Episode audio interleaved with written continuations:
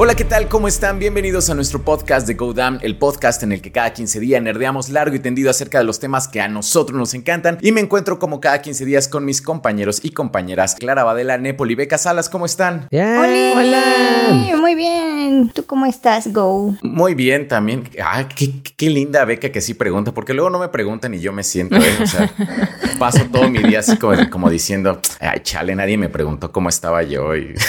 Ajá, no, no me hablan, solo me responden. Claro, y se siente feo, ¿no? O sea, uno, uno se siente ofendido. O sea, está bien que yo soy el que le gusta a Zack Snyder, pero pues no es como. Yo en 29 episodios creí que esa pregunta era retórica, entonces, pues, perdón. Sí, no, no, no. Pues, pues no, Nepal, muy mal. Pero oigan, hoy tenemos un programa como siempre lleno de noticias y aparte tenemos, bueno, vamos a anunciar al ganador o ganadora de nuestro concurso del podcast pasado en el cual se iban a ganar un hot toy guiño guiño. Este, entonces también quédense para eso. Eh, noticias, lo del concurso y tenemos reseñas de Star Wars Visions y Duna. Y por supuesto, aparte vamos a hablar de la DC Fandom que nos dejó un montón, un montón, montón, montón de cositas. ¿Sientes? Yo siento que fueron poquitas, pero al ratito hablamos de eso. Ajá, sí, al rato hablamos de eso porque estoy del lado de Napoleón está. Además, DC Fandom fue nuestro primer programa, se siente como que cerramos un ciclo, ¿no? Sí. O celebramos más bien un aniversario. sí. Ahorita hablamos de la DC Fandom, ¿no? Este, de qué tantas cosas nos dejó, de qué tantas cosas reales nos dejó, o sea, porque información sí hubo mucha, pero hay que ver qué tanta también es como, o sea, realmente como sustanciosa y no así como, oh, se anuncian los nuevos sombreros de Super Superman, ¿no? O los nuevos tenis de Batman, ¿no? Es como... Super Pets. bueno, Super Pets yo sí la espero. Sí, yo también la espero bastante. Se ve muy bonita. Sí, sí, sí. Así que bueno, pues vamos a darle. Bueno, empecemos con las noticias controversiales en el mundo de los cómics, porque por supuesto que los señores y niños señores, porque también ya veo como a muchos chavitos bastante con ideología de señor, enojados porque el próximo Superman, Superman, resultó que es bisexual. Chan, chan, chan. Chan, chan. Qué cosas, ¿no? Estamos hablando de John Kent. Sí, sí, sí. O sea, estaría bien si fuera gay o si fuera heterosexual, pero bisexual, o sea. Claro, esas medias tintas que. Ajá, ¿por qué no se deciden que escojan uno y ya? Ay, yo he visto gente como quejarse por eso y dices, güey, como, ¿de cuándo acá te importa eso? No es como. O sea, entre que se quejan por eso y también, por ejemplo, el nuevo cómic de Son of Kalel, que es donde sale John Kent se está enfocando y se me hace súper chido. Yo lo comencé a leer ayer. Llevo este, los primeros dos este, capítulos y eh, se me hizo muy chido que el hijo de Superman se comienza como a preguntar también como, oye papá, pues mira, está esto del cambio climático, está todo esto, ¿por qué nunca has hecho nada de esto? Y pues, Superman le dice, no, pues es que yo soy un alien, o sea, realmente no sé si yo deba de como hacerlo simplemente por yo hacerlo, sino más bien intento como inspirar, pero tú sí naciste aquí en la Tierra, este sí es como tu espacio. Y me gusta mucho que le dan como este como concepto como de que ahora Superman sí como va a intentar, intentar, no sabemos si lo va a lograr, como atacar como estas, como cuestiones como más climáticas, eh, también otras cuestiones como sociales y todo. Y eso me gusta mucho, o sea, realmente está muy bien planteada la historia, más allá de lo del, de si es bisexual o no es bisexual, o sea, la historia es muy buena. Ajá, sí. De hecho, o sea, John Kent como personaje es súper bueno, o sea, desde Super Sons en el cómic ha tenido un crecimiento muy, muy, muy bonito, porque en Super Sons justamente ya te empiezan como a plantear las diferencias que él tendría con respecto a su papá, con Superman, porque simplemente no entiende las cosas de la misma manera, no lo ve tan rígido como lo hace Superman. Y bueno, aparte de que a John Kent sí lo dejan ser como un poquito más libre con sus poderes desde siempre, entonces sí hay siempre como esta comparativa como la que tú dices, Go, sí hay un momento en el que, en el cómic, en el que Clark le dice, es que yo no tuve la libertad que tú tienes ahorita para explorar tus poderes desde niño, y eso está muy bonito, porque justo había podido rescatar él solito a un gato y eso hizo pensar a Superman como, ah, yo nunca pude hacer eso. Y es, o sea, es muy bonito ver tanto a Superman como papá como una construcción de otros personajes, porque también Damián, güey, está súper padre. Entonces que ya, ya llega este nuevo John Kent y sí es un muy buen personaje y sí da mucho coraje de repente que la gente nada más sea como de, ay, pero no, ¿por qué Superman? La agenda woke, no, no, no. Cuando no se dan cuenta que nada más, o sea, por eso el manga vende más. Ay. Cuando no se dan cuenta que sí están haciendo un personaje que pues pasa que es bisexual y ya, o sea, es parte de... Es que además la crítica viene como súper desinformada porque, o sea, siempre lo- la crítica cuál es, porque si quieren hacer personajes bisexuales, gays o lo que sea, no crean personajes nuevos. Pues este es un personaje nuevo, este no es Clark Kent, ¿no? O sea, eso es lo que la gente no está entendiendo, que o sea, sí tiene el manto de Superman, pero hay toda una historia que lo respalda atrás y no es el Superman con el que vos creciste, no es el mismo, no te están tocando a tu héroe, están creando uno nuevo y le están dando una nueva como personalidad, un, un nuevo contexto, o sea, una nueva historia, o sea, nada que ver, pero la gente con tal de quejarse, Pero fíjate que, o sea, hasta se esfuerzan en darle un spin así como de no, no vale, o está chafa, o está mal, porque o yo saqué un video de esto, de la controversia de Superman, y hubo muchos señores que sí me decían como, no es por ser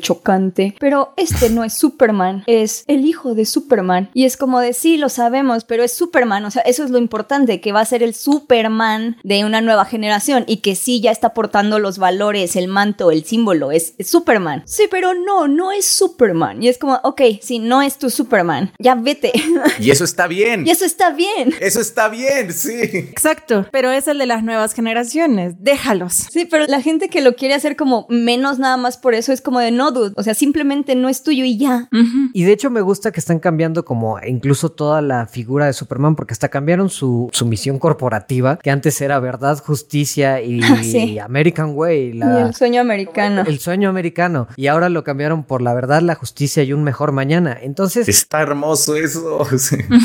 Exacto, o sea, Superman, este nuevo Superman no es solamente americano, no solamente representa estos valores eh, y lo, despegan un poco de estos valores americanos conservadores, o sea, que se pueden mezclar, pues a final de cuentas si lo tienes amarrado a América, a, Estados Unidos, pues está amarrado a varios valores que van a ser incambiables en el futuro, ¿no? Entonces que estén construyendo esto con John Kent está padrísimo porque como también dijiste, este ya es humano, o sea, ya es alguien que, que a lo mejor se va a enfocar un poquito menos en ser esta figura icónica de Dios, que no está mal, como le dice su padre, yo me enfoqué en eso, sino que alguien va a estar un, poco más metido en la sociedad cambiando cosas. Y a mí me emociona un buen este nuevo Superman, así un buen, porque creo que se da para historias mucho más complejas y como han dicho ya han tratado de otra manera hasta cómo hablan los hijos, ¿no? De Superman y Batman y cómo ven ellos a sus papás, este, no sé, creo que en adelante se vio una, una exploración muy padre con estos personajes y está chafisísima que la gente se quede con cosas tan ridículas que, es que no puede ser, es que no, no puede, no puede ser. Es que es una estupidez. ¿Sabes de qué se están quejando? O sea, yo los vi. Pues es que, o sea, por ejemplo, de sacaron como otra noticia de que este Superman va a, este, a luchar en contra como del cambio climático y sale como él como levantando una pancarta y todo. Y es así como, no, pero es que nosotros leemos cómics para olvidarnos de la realidad. O sea, nosotros no queremos realidad en los cómics. ¿Cuál es tu cómic favorito? Watchman. Ah, el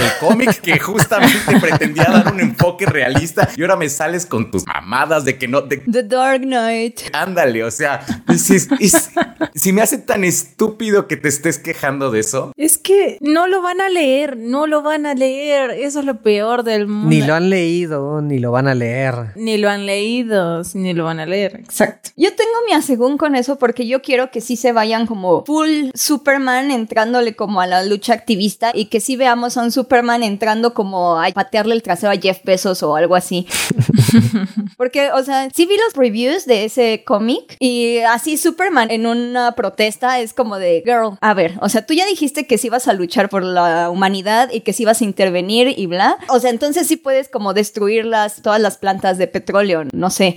sí, sí puedes quemar todas las, la, ay, las cosas estas de las vacas, donde tienen a las vacas para que crean el efecto Sí. invernadero o donde procesan a las vacas. porque no las tienen. Sí, su- supongo que también se tiene que medir porque eso ya también ya suena medio injustice, así como... Sí, o sea, tampoco puedes hacer un Superman anarquista. Sí, así como voy a quitar todas las armas nucleares solamente porque yo digo, como que sí tiene como que medirle entre inspirar y tomar, pero sí tomar mucho más acción que su papá. Es lo que quiero que exploren así. Es justo lo que yo estaba, lo que estaba como tratando de llegar. Sí quiero que se vayan como a esas cosas, porque nada más dejarlo en el Superman que va a protestas y que con su novio de la mano tiene una pancarta que dice Save the Planet, se me hace como medio vainilla, la verdad.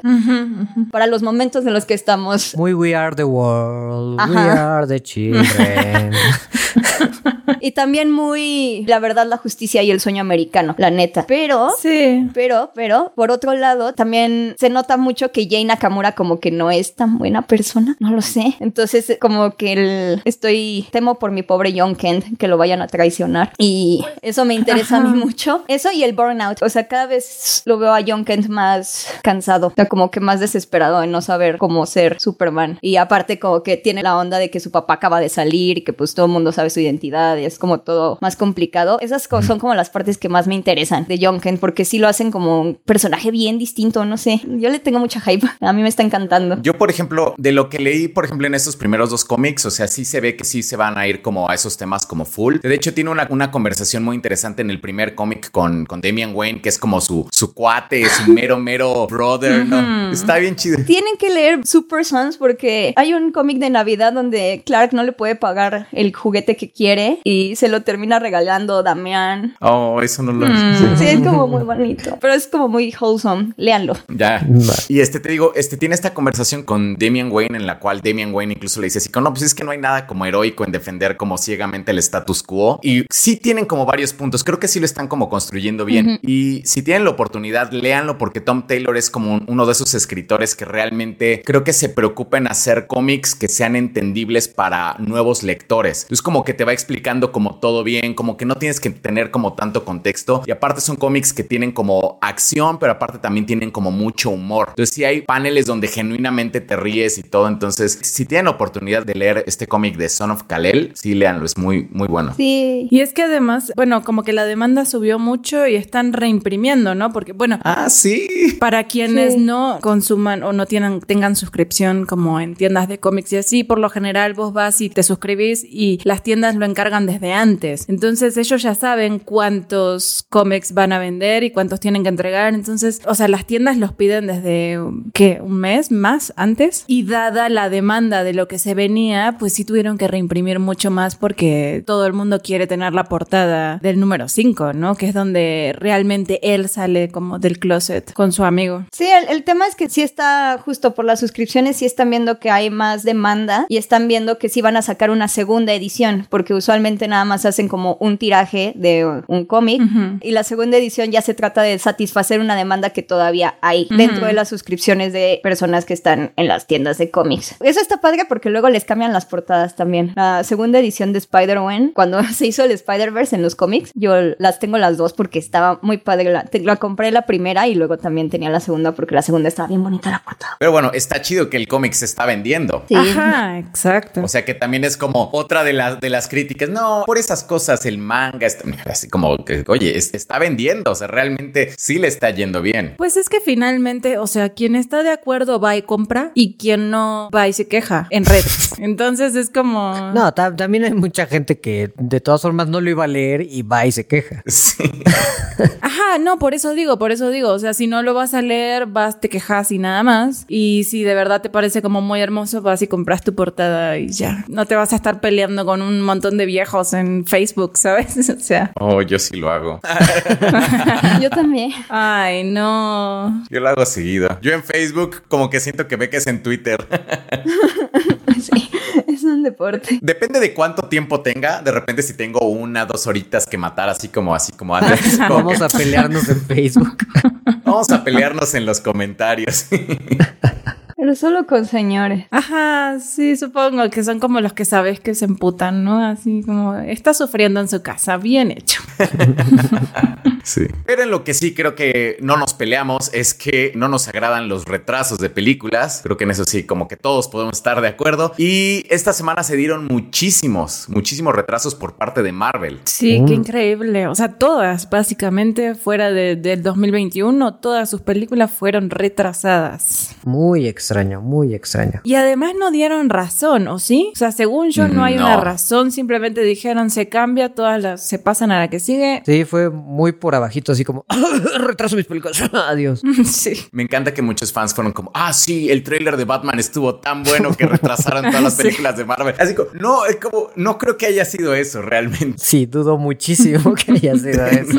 Dudo muchísimo que haya sido eso. Yo creo que fue como una, una cuestión más como de la pandemia todavía, que a pesar pesar de que no les está yendo pues tan mal, pero pues no les está yendo tan bien como les iba antes. Supongo que tiene que ver con eso, que se están como esperando un poquito. Algún algoritmo saltó y les mandó un mail diciendo, tengo una idea, retrasemos las películas porque va a generar X millones más y dijeron, ok. Entonces, a mí me suena algo así, está muy raro. Ajá, puede ser. No sé, yo creo que a lo mejor generaron algún cambio en alguna de las películas o algo en Doctor Strange que a fuerza tienen que como que retrasar todo. No sé, algún tema de producción. No estoy muy segura. Todas las retrasaron como dos meses, ¿no? Porque Doctor Strange se fue del... ve- Algunas tres, ¿no? Ajá. Doctor Strange era del 25 de marzo al 6 de mayo 2022. Thor Love and Thunder del 6 de mayo al 8 de julio. Black Panther Wakanda Forever del 8 de julio al 11 de noviembre. Esa se retrasó un buen.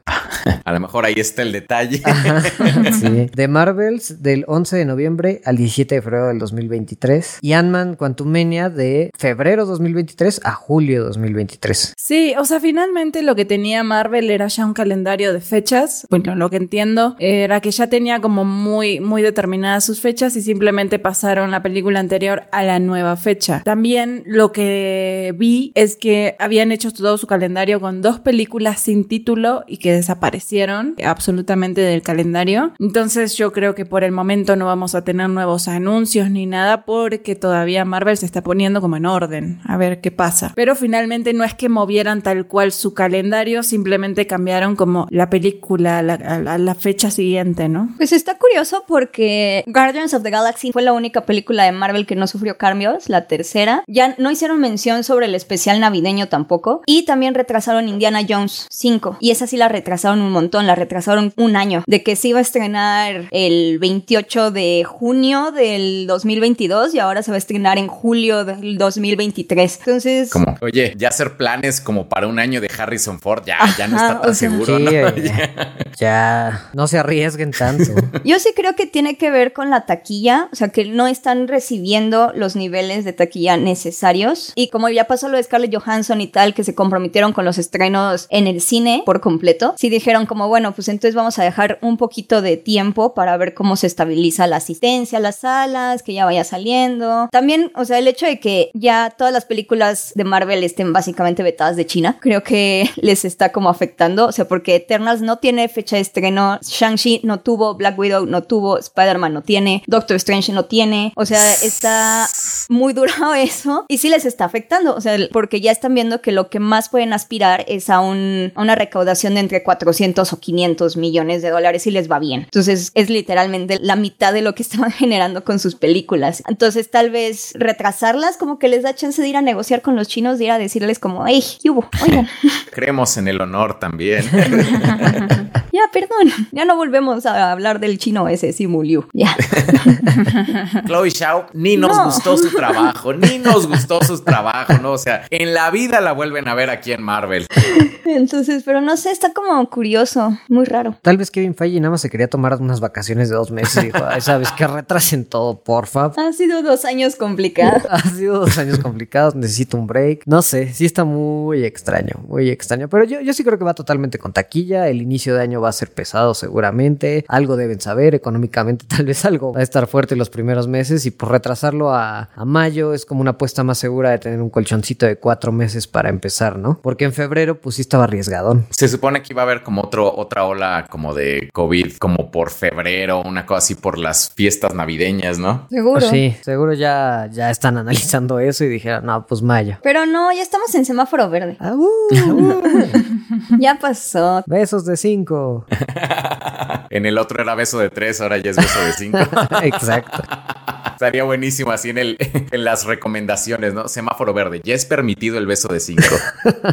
Ajá, como las entradas a los gimnasios y así antes permitían tres, luego seis, ahora ya son doce. El beso también. Ay, a mí no me gustó que quitaran las restricciones de las salas de cine. Yo era muy feliz. Sí, a mí también me da como cosa. ¿Ya las quitaron? Sí. Sí, vas y ya estás así con gente al lado, es como muy raro. Ya es el 100%. ¿El 100%? Sí. Wow, no, no sabía. A mí tanto en Venom como en Dune me tocó ya rodeado de gente. A mí en Venom me tocó todavía así con, o sea, de hecho eran como dos butacas, o sea, fui con Giovanni y con Leo y este, y eran como dos butacas y así como uno de los tres, o sea, como pues tenía que sentarse así como, como a, sí, a dos butacas de, separación, sí, pero todavía. Y ese fui yo, dice. Y ese fui yo, sí.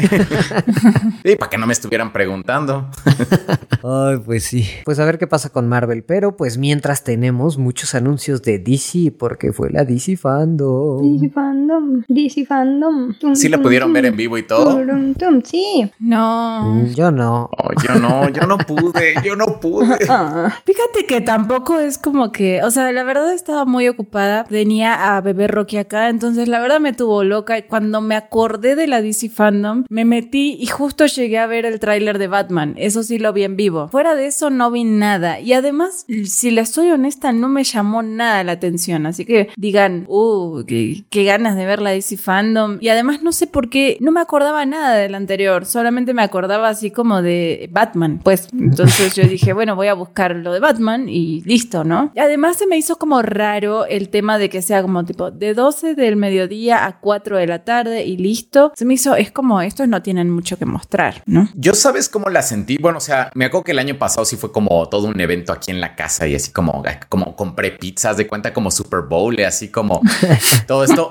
Y este año, este, no la pude ver, pero, o sea, viendo como lo que estrenaron, como que yo siento que fue como muy similar a lo del año pasado. Y eso fue como lo que se sintió medio raro porque de Flash pues vimos un poquito más. Y de Batman pues vimos un poquito más. Y de Black Adam pues vimos un poquito más, pero realmente no hubo como cosas, o sea, no hubo ninguna noticia que fuera como completamente nueva, así como, por ejemplo, que, o sea, que vimos un vistazo de Blue Beetle, pero pues ya, ya sabíamos que iba a haber una película de Blue Beetle. O sea, siento que también les hizo falta como una noticia que nadie estuviera esperando, como me acuerdo que el año pasado fue lo de Michael Keaton como Batman, eso era algo que nadie estaba esperando y de hecho se me hizo medio chafa que lo soltaran un poquito antes. Pero aparte, creo que lo que tú estás diciendo es que les faltó Zack Snyder, porque la otra de ese fandom también... Bueno, bueno. La otra de ese fandom también vivió, o sea, también vivió de la restauración de Justice League de Zack Snyder. O sea, si era el panel, el regreso. No me acordaba, la verdad, pero ya que lo Beca, tenía aquí un letrerito de episodios sin mencionar a Zack Snyder y otra vez tenemos que volver a cero, Beca. A cero. Así. Cambie el letrero otra vez. Tantos episodios. Ya me acordé, ni, ni, lo tenía registrado eso, pero ya me acordé que lo único que habíamos visto de Zack Snyder era como así como, yo vengo a salvar a la Justice League, yo vengo a salvar el... O sea, no, me acuerdo que lo criticamos un montón, de eso sí, porque hablaba el ego de Zack Snyder. De que dio de qué hablar, dio de qué hablar.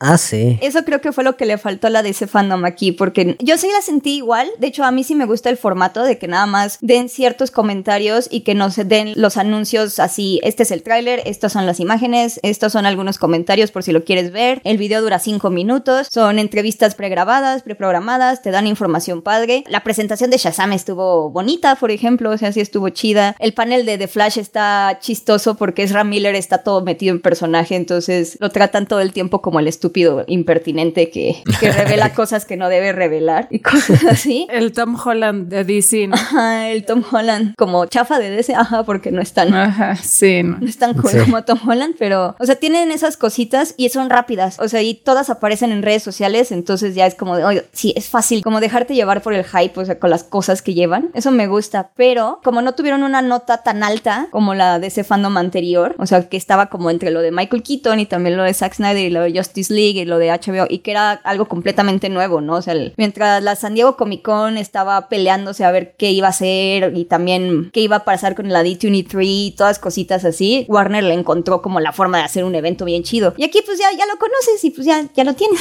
Sí, pero aquí sí sentí como un, un refrito, o sea, hasta el mismo domo digital horrible que hubieran tuvieron un año para mejorar su fondito, pero bueno. O sea, pero sí sentí que todo fue un refrito porque Black Adam, o sea, man, veo en todos lados esta frase que dijo La Roca, pero la dijo desde el año pasado, la de la jerarquía de DC está a punto de cambiar. Esa la dijo el año sí, pasado. Sí. Este, de Flash, pues sabemos lo mismo. O sea, vimos, ahorita hablamos del teaser. De Aquaman, pues también en esencia sabemos lo mismo. Digo, hubo sus notas de que va a seguir apareciendo Amber Heard. Shazam, lo que sí me gustó de Shazam es que digan que se van a meter un poquito más con el tema de los dioses y todo, de toda esa onda. Pero, o sea, sí siento que de todo fue como, uy, estamos haciendo hype de que tenemos un par de comentarios más de lo mismo que ya habíamos confirmado. O sea, hasta anunciaron otra vez que va, está confirmado confirmada la tercera de Wonder Woman. O sea, sí siento que es como reconfirmaremos todo lo que dijimos el año pasado. Venga. o sea, estamos reconfirmando. O sea, no es cualquier confirmación, es una hiper mega confirmación de lo que dijimos el año pasado. Es que también imagínense como Warner está en caos tratando de reconstruir DC después de todo lo que dejó la Justice League. Entonces, en medio de una pandemia. En medio de la pandemia, donde tuvieron que retrasar todo. Y aparte, bueno, tenemos al menos como cositas también como Peacemaker, que es como, bueno, ya es una serie de HBO. Tenemos cositas como de Batgirl. O sea, como que sí te tienen que recordar que es como, it's coming, espérenos tantito. No, no se desuscriban de HBO Max. Aquí tenemos a Wonder Woman. Les comentamos de Aquaman. Ay, yo estoy feliz con HBO Max, la neta. Sí. yo, la neta, soy muy feliz con, con mi suscripción de HBO Max. Es que, aparte, digo, no es, no es contenido patrocinado de verdad. No nos están pagando. Ojalá. Ojalá fuera así. La verdad es que por 69 pesos, 69 pesos. HBO Max, yo mataría por ti. Sí, sí, está. Es, es una chula esa plataforma. Como que si es de esas que digo, tengo un buen de cosas que no tengo tiempo para ver, pero ahí están como para cuando tenga tiempo. sé que las tengo. Sí, sí, sí. Es esa caja de dulces que no has abierto, pero que tienes ahí en tu. Solo necesita arreglar ya su interfaz para que ya funcione y no se tarde tres horas en reproducir un título. Sí. A mí ya me funciona bien, fíjate. A mí es un volado. A veces funciona bien, a veces no. A mí depende del día también. Hay veces que jala sin problemas y hay veces que no me deja ver nada. Pero sí, también es cierto que no sé, para a lo mejor mucha gente que no está tan súper metida, a lo mejor no había escuchado anuncios como lo de Batgirl o. Blue Beetle. Ajá, Blue Beetle. Entonces, pues a lo mejor les sirve a, pues vengan por Batman y quédense por Blue Beetle, no sé. O sea, porque sí, a lo mejor mucha gente lo va a ver. Qué buen cast el de Blue Beetle, ¿eh? el de Jaime Reyes. Pero perfecto, ¿eh? Solo Malreina. La neta sí le queda muy bien. Sí. Oigan, ¿cómo vieron el teaser de The Flash? Otra película donde van a meter a Batman en aras de que ojalá venda más. oh, yo, pues yo sí espero muchísimo esa película. Sí, es como de las que más me emocionan esa película. A mí la verdad me gustó que se vayan a encontrar con diferentes versiones de él. Sí. Me gustó el, otro Flash que tiene como la armadura que se nota que la pintó de rojo porque pues tenía su Batman y algo le pasó. Porque es como un traje de Batman, ¿no? Es un traje de Batman pero pintó de rojo con el truenito, entonces es como de ok. ¿Qué pasó ahí? Ajá. Ajá.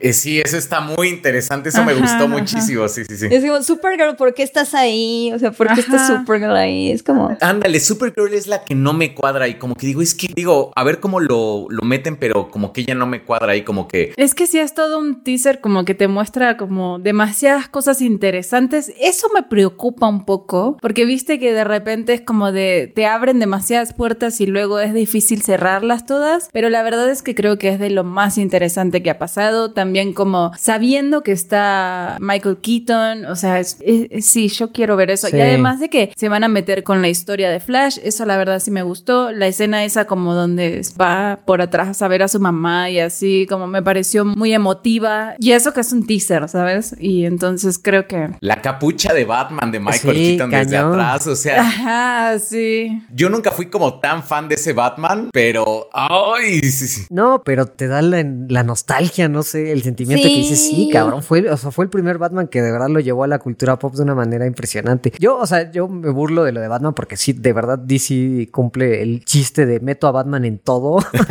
pero honestamente el, teaser me gustó y sí fue de tenías mi interés y ahora tienes mi atención porque, o sea, sí, justo la presencia de Michael Keaton ahí, no sé qué me ocasionó y también ver al otro Ezra, no sé, creo que sí se viene algo muy interesante. Me sigue pareciendo raro que la primera película de Flash que vayamos a tener sea Flashpoint, pero pues va. Bueno, no, o sea, de hecho se supone que no es Flashpoint y que por ahí vi una noticia, ya tiene tiempo que el director justamente está como evitando que se diga que es Flashpoint porque no es Flashpoint, o sea, no va a ser como, o sea, sí va a ser Flash viajando al pasado para salvar a su mamá y seguramente jodiendo la línea temporal, pero técnicamente no va a ser como Flashpoint.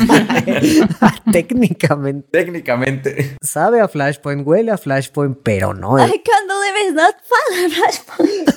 I can't believe it's not Flashpoint. que no finjan ahora. Cuando le anunciaron dijeron vamos a hacer Flashpoint. Ahora sí hay. no, no, no, no, no. Pero hubo como cuatro directores ahí de por medio, ¿no? eso sí, eso es cierto. Eso sí, y además, ¿quién se quiere echar a, los comiqueros? O sea, si están haciendo un escándalo por un, personaje bisexual, me vas a decir que no van a hacer un escándalo cuando le pongan Flashpoint. Sí, no, sí. El Flashpoint de Schrödinger. Es y no es. Es y no es Flashpoint a la vez. Bueno, pero con Age of Ultron no fue tan fuerte, ¿no? Pero bueno, el cómic Age of Ultron no es un cómic como tan querido. No es Flashpoint. Como Flashpoint, o sea que realmente Flashpoint sí es como esos cómics que sí la gente tiende como a poner en un pedestal, ¿no? Yo sí conocí a ñoños ofendidos porque Age of Ultron no era Age of Ultron. Ah, sí, yo también. Eh, pero leve, no, no, no. Pues no sé, pero se ve interesante. ¿No se ha dicho quién va a ser la música de la película de Flash? Mm, no. ¿No? No que yo haya visto, no. Si Beca no lo sabe, entonces no, no existe en el internet. Es- es- es- es- Pues mira, dice in production, dice, o sea, está en producción, no, ni la han grabado toda, yo creo que lo van a decidir más adelante. De hecho, Ezra Miller lo dijo en el panel, así como les presentamos este teaser porque ah, es lo único que podemos presentarles porque no lo hemos grabado toda y tengan. De hecho, lo grabamos esta semana para mostrar aquí.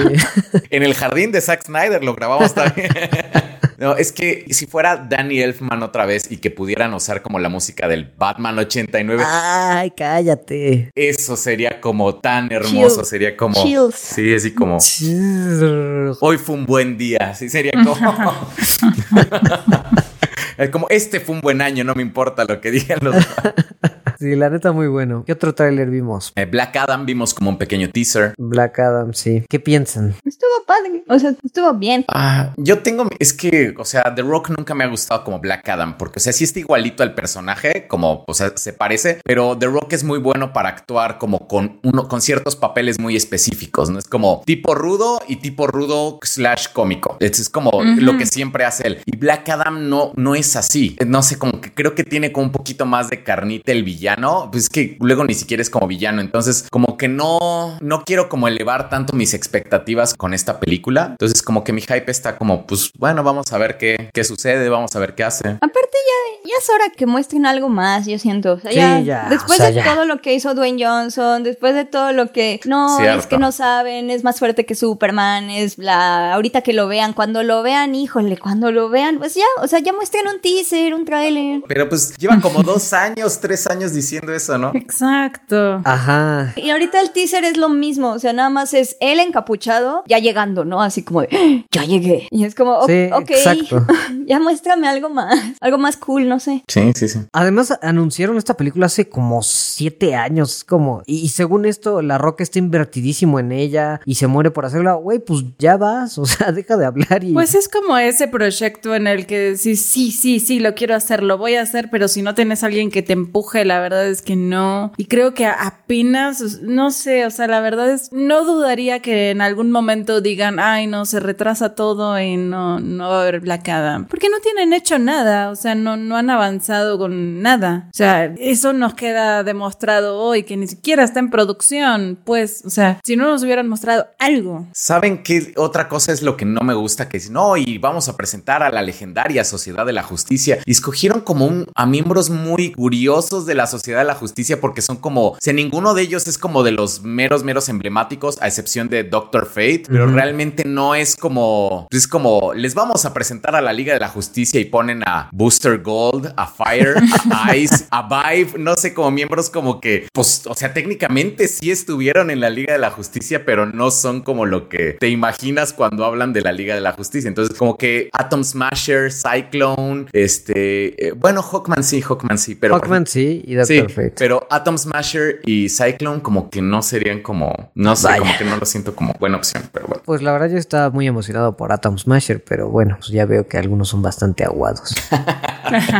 Nadie, nadie en la vida está emocionado por Atom Smasher. Ah, No sé, a mí ya me cayó mal la roca. Ahora sí ya, güey, ya Sí. no me digas nada hasta que tengas un tráiler. No, no hablamos cuando tengas un tráiler, punto. Ándale, sí. Porque sí, ya, o sea, con Black Adam sí ya no quiero saber nada más y, y oír a La Roca decir las mismas cosas de siempre, la neta Pero Super Pets, Pero Super Pets, un proyecto en el que también está Dwayne Johnson porque va a ser Crito, sí se ve muy bonito. No me convence Kevin Hart como Ace, la verdad, porque Ace Porque siempre ha sido un perrito muy cool y Kevin Hart, ajá, y Kevin Hart es como, ay, no, no sé qué sentir sobre ti. Sí, a mí tampoco me convence eso.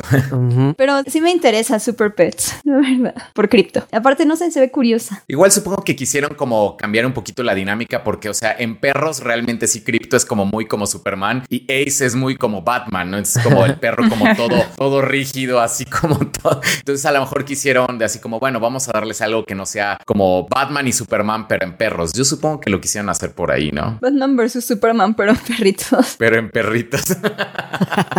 Con Kevin Hart. O sea, porque ya Ace ya no es un Doberman, es un. No, bueno, no sé qué raza sea el perrito de Kevin Hart. sí, ya no es Doberman. Pero ya no es, un Doberman flaco, ya es gordito, rechonchito. A ver. Inclusión forzada otra vez. Oye, aparte quiero ver las otras mascotas. Es que siento que van a ser los dos perros y van a traer un montón de. Espero que esté el gato de Flash, al menos. El gato de Supergirl también tiene un gato. El gato de Supergirl, es cierto. Había un super mono también. Hab- Había un super. O sea, ah, y Supergirl tenía un caballo también. Estaría muy, muy bueno que. Si metieran nomás a la bativaca, nomás porque. Porque sí. A la bativaca, sí, cierto. Yo espero que sí, así sea como un festival de, de animalitos de ese. Eso estaría muy gracioso porque, o sea, curiosamente hay como muchos personajes, o sea, como mascotas de superhéroes, entonces estaría interesante como verlos, aunque sea como en cambios, aunque toda la película gire como alrededor de Crypto y Ace, pero que sí tengan como algún, no sé, algún cameo por ahí. Imagínense la vida secreta de tus super mascotas y que de eso. Me suena que va a ser algo así, lo cual está bien. I mean, la, la uno es muy buena. Sí, la verdad que sí. Oye, en animadas también anunciaron Static Shock. Bueno, no, reanunciaron Y Static Battle of the Super Son. Ajá. Ajá, eso ya lo sabíamos. Pero Battle of the Super Son sí no la habían dicho para nada, ¿o ¿sí? Mm-mm. Mm, mm. Esa sí la espero también, o sea, porque, o sea, como dijimos hace rato, la relación entre Damian y John Kent es buenísima, la dinámica es hermosa, entonces sí, creo que ya era hora de que tuvieran como una película animada, o sea, que no todas las películas animadas giraran como alrededor de Clark Kent y Bruce Wayne, particularmente Bruce Wayne, porque todo, como en, en todo está Ajá. Bruce Wayne, entonces esperemos que en esta sí como les den más espacio a ellos como personajes. A ver si no los ponen a pelear. Espero que no. No sé, mira, si pusieran algo como tipo nivel Harley Quinn, yo, o sea, le super entro, ¿eh? O sea. Pero aparte de ellos, luego sí se pelean. O sea, son niños. Es que ese es el punto, que son niños. exacto. Los niños se pelean. Nada más que ahora son súper niños y Damián es un sociópata. Por Sí. A mí me cae muy bien Damian, Sí, la bolita de odio. lo mejor. Creo que es mi Robin favorito, fíjense, es mi Robin favorito, Damian. Es que cómo revitalizaban al personaje, porque la verdad, o sea, lo que pasó con Batman Inc., después de lo que pasó con, de lo que hicieron con el personaje después de Batman Inc., yo creo que Batman Inc. es muy bueno, pero después como que nada más poner a este Robin emo que nada más quería matar y golpear y no por eso no quería estar en los Teen Titans y bla, como que lo hicieron muy aburrido y ahorita ya lo recuperaron y es como de, ay, gracias, ya lo hicieron simpático.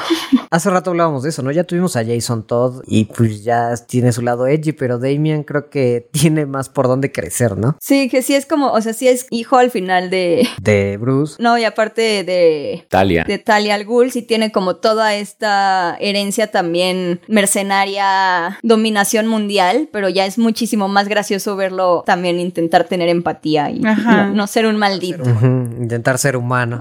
Y está chido que en algunos cómics ya lo están poniendo como un poquito más morenito a Damian Wayne, porque a final de cuentas es Al Ghul, o sea, realmente es Talia Al Ghul, nieto de Raish Al Ghul o Ras Al Ghul, como le quieran decir. O sea, justamente es como de Medio Oriente y siempre lo ponían así como blanco, blanco, blanco, blanco a, a Damian, cosa, Ajá, tipo fantasma, sí. ajá, cosa que no tiene como mucho sentido. Este, entonces eso también está chido. Pues a ver, a ver, vamos a ver qué tal. En general, como que a las animadas no les suelo temer, como a las películas live action, porque sigue siendo bueno el departamento de, de animación de DC, entonces va a estar bueno eso, ¿no? No sé, fíjate que las últimas dos no me han encantado. Bueno, sí. La de Superman, que estuvo como, pues, pues sí, pero pues eh, como que X. Y la de la Sociedad de la Justicia también como que no me encantó. O sea, igual sí, pero Sí, han estado aguadonas, es cierto. como aguadona, así como que no hay una como que me haya como gustado mucho, mucho. Bueno, ¿no vieron The Long Halloween, la película? No la he visto, no, todavía no. Ah, sí, esa, sí es cierto, esa sí me gustaron. Sí, esa está chida. Sí, sí, sí. Está padre, al menos no son, pero también, o sea, está The Long Halloween, pero también está de Killing Joe, entonces es, es un... Eso sí, podría ser un volado.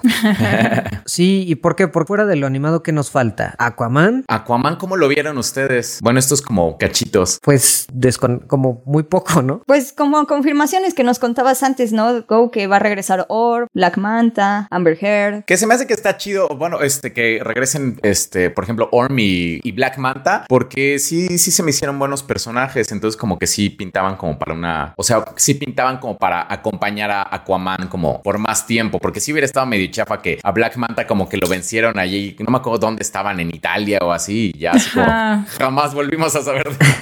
sí. También a su hermano, que nada más lo ve así con desprecio y lo humilla y ya lo deja y nunca regresa, sí. Sí, sí, sí. Pero fuera de eso, bueno, el traje nuevo, El negro. el negro. Ah, la verdad a mí me gustó mucho verlo al final tan naranja y verde, o sea, al final de la primera película. Sí.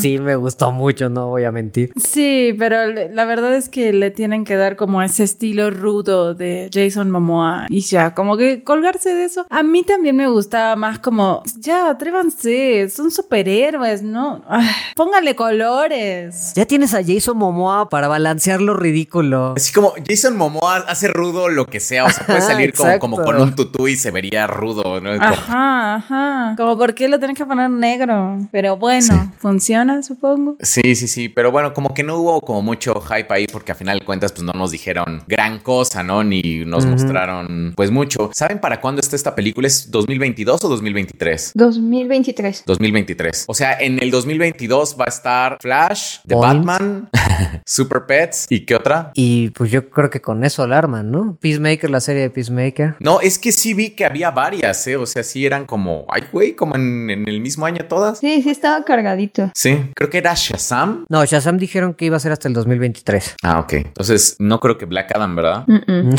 Black Adam en 2025 si tenemos suerte. Sí. Y por cierto, lo de Peacemaker, ¿cómo lo vieron? A mí me gustó mucho. Sí, a mí también. Sí, sí, sí. Sí, me parece como algo entretenido, un buen cast, como aparte. A mí me gustó mucho. I'm so in. El águila me. Ajá, sí, eso me Cuando convenció. lo está abrazando. La del águila estuvo muy buena. Y no pudo tener su foto. Cuando estás asomando su cabeza por la ventana. güey. Es que aparte me dio en general una vibra muy como de Birdman, abogado legal. como que me gustó mucho. Ese panel sí lo vi y me aburrió un poco, pero el, el tráiler me gustó. El tráiler estuvo bueno. O sea, por ejemplo, Peacemaker, cuando termina en la película de Suicide Squad, la verdad es que sí, sí, yo dije, ay, no quiero volver a ver este personaje. Pero en el tráiler, la verdad es que sí dije, ah, esto se ve interesante, sí se ve, se ve chido. Entonces sí, la verdad es que sí. El tráiler definitivamente sí me vendió la serie. Y aparte, ¿quién sabe qué va a significar eso para la continuidad, no? Porque entonces Peacemaker es parte del DCU original, de la línea original del DCU, y como está Margot Robbie, también sabemos, bueno, Margot Robbie y Amanda Waller y Rick Flag, sí sabemos que es del DCU, pero no. Ah, o sea, está como raro, ¿no? creo que vamos a saber eso hasta después de Flashpoint. Supongo que sí. Chin, maldita sea, dije Flashpoint. ¿Lo ves? ¿Lo ves? Sí, sí, sí, ya, ya, ya, ya, ya, ya, ya. Pero sí, o sea, yo creo que vamos a saber cuál va a ser como el resultado del universo después de esto, porque pues a final de cuentas ahorita están conviviendo todavía en este universo, pues en el cual existen, este, pues todas estas películas de Suicide Squad, Batman vs. Superman, Man of Steel, entonces todavía no se han separado así como por completo. Aquaman todavía está ahí.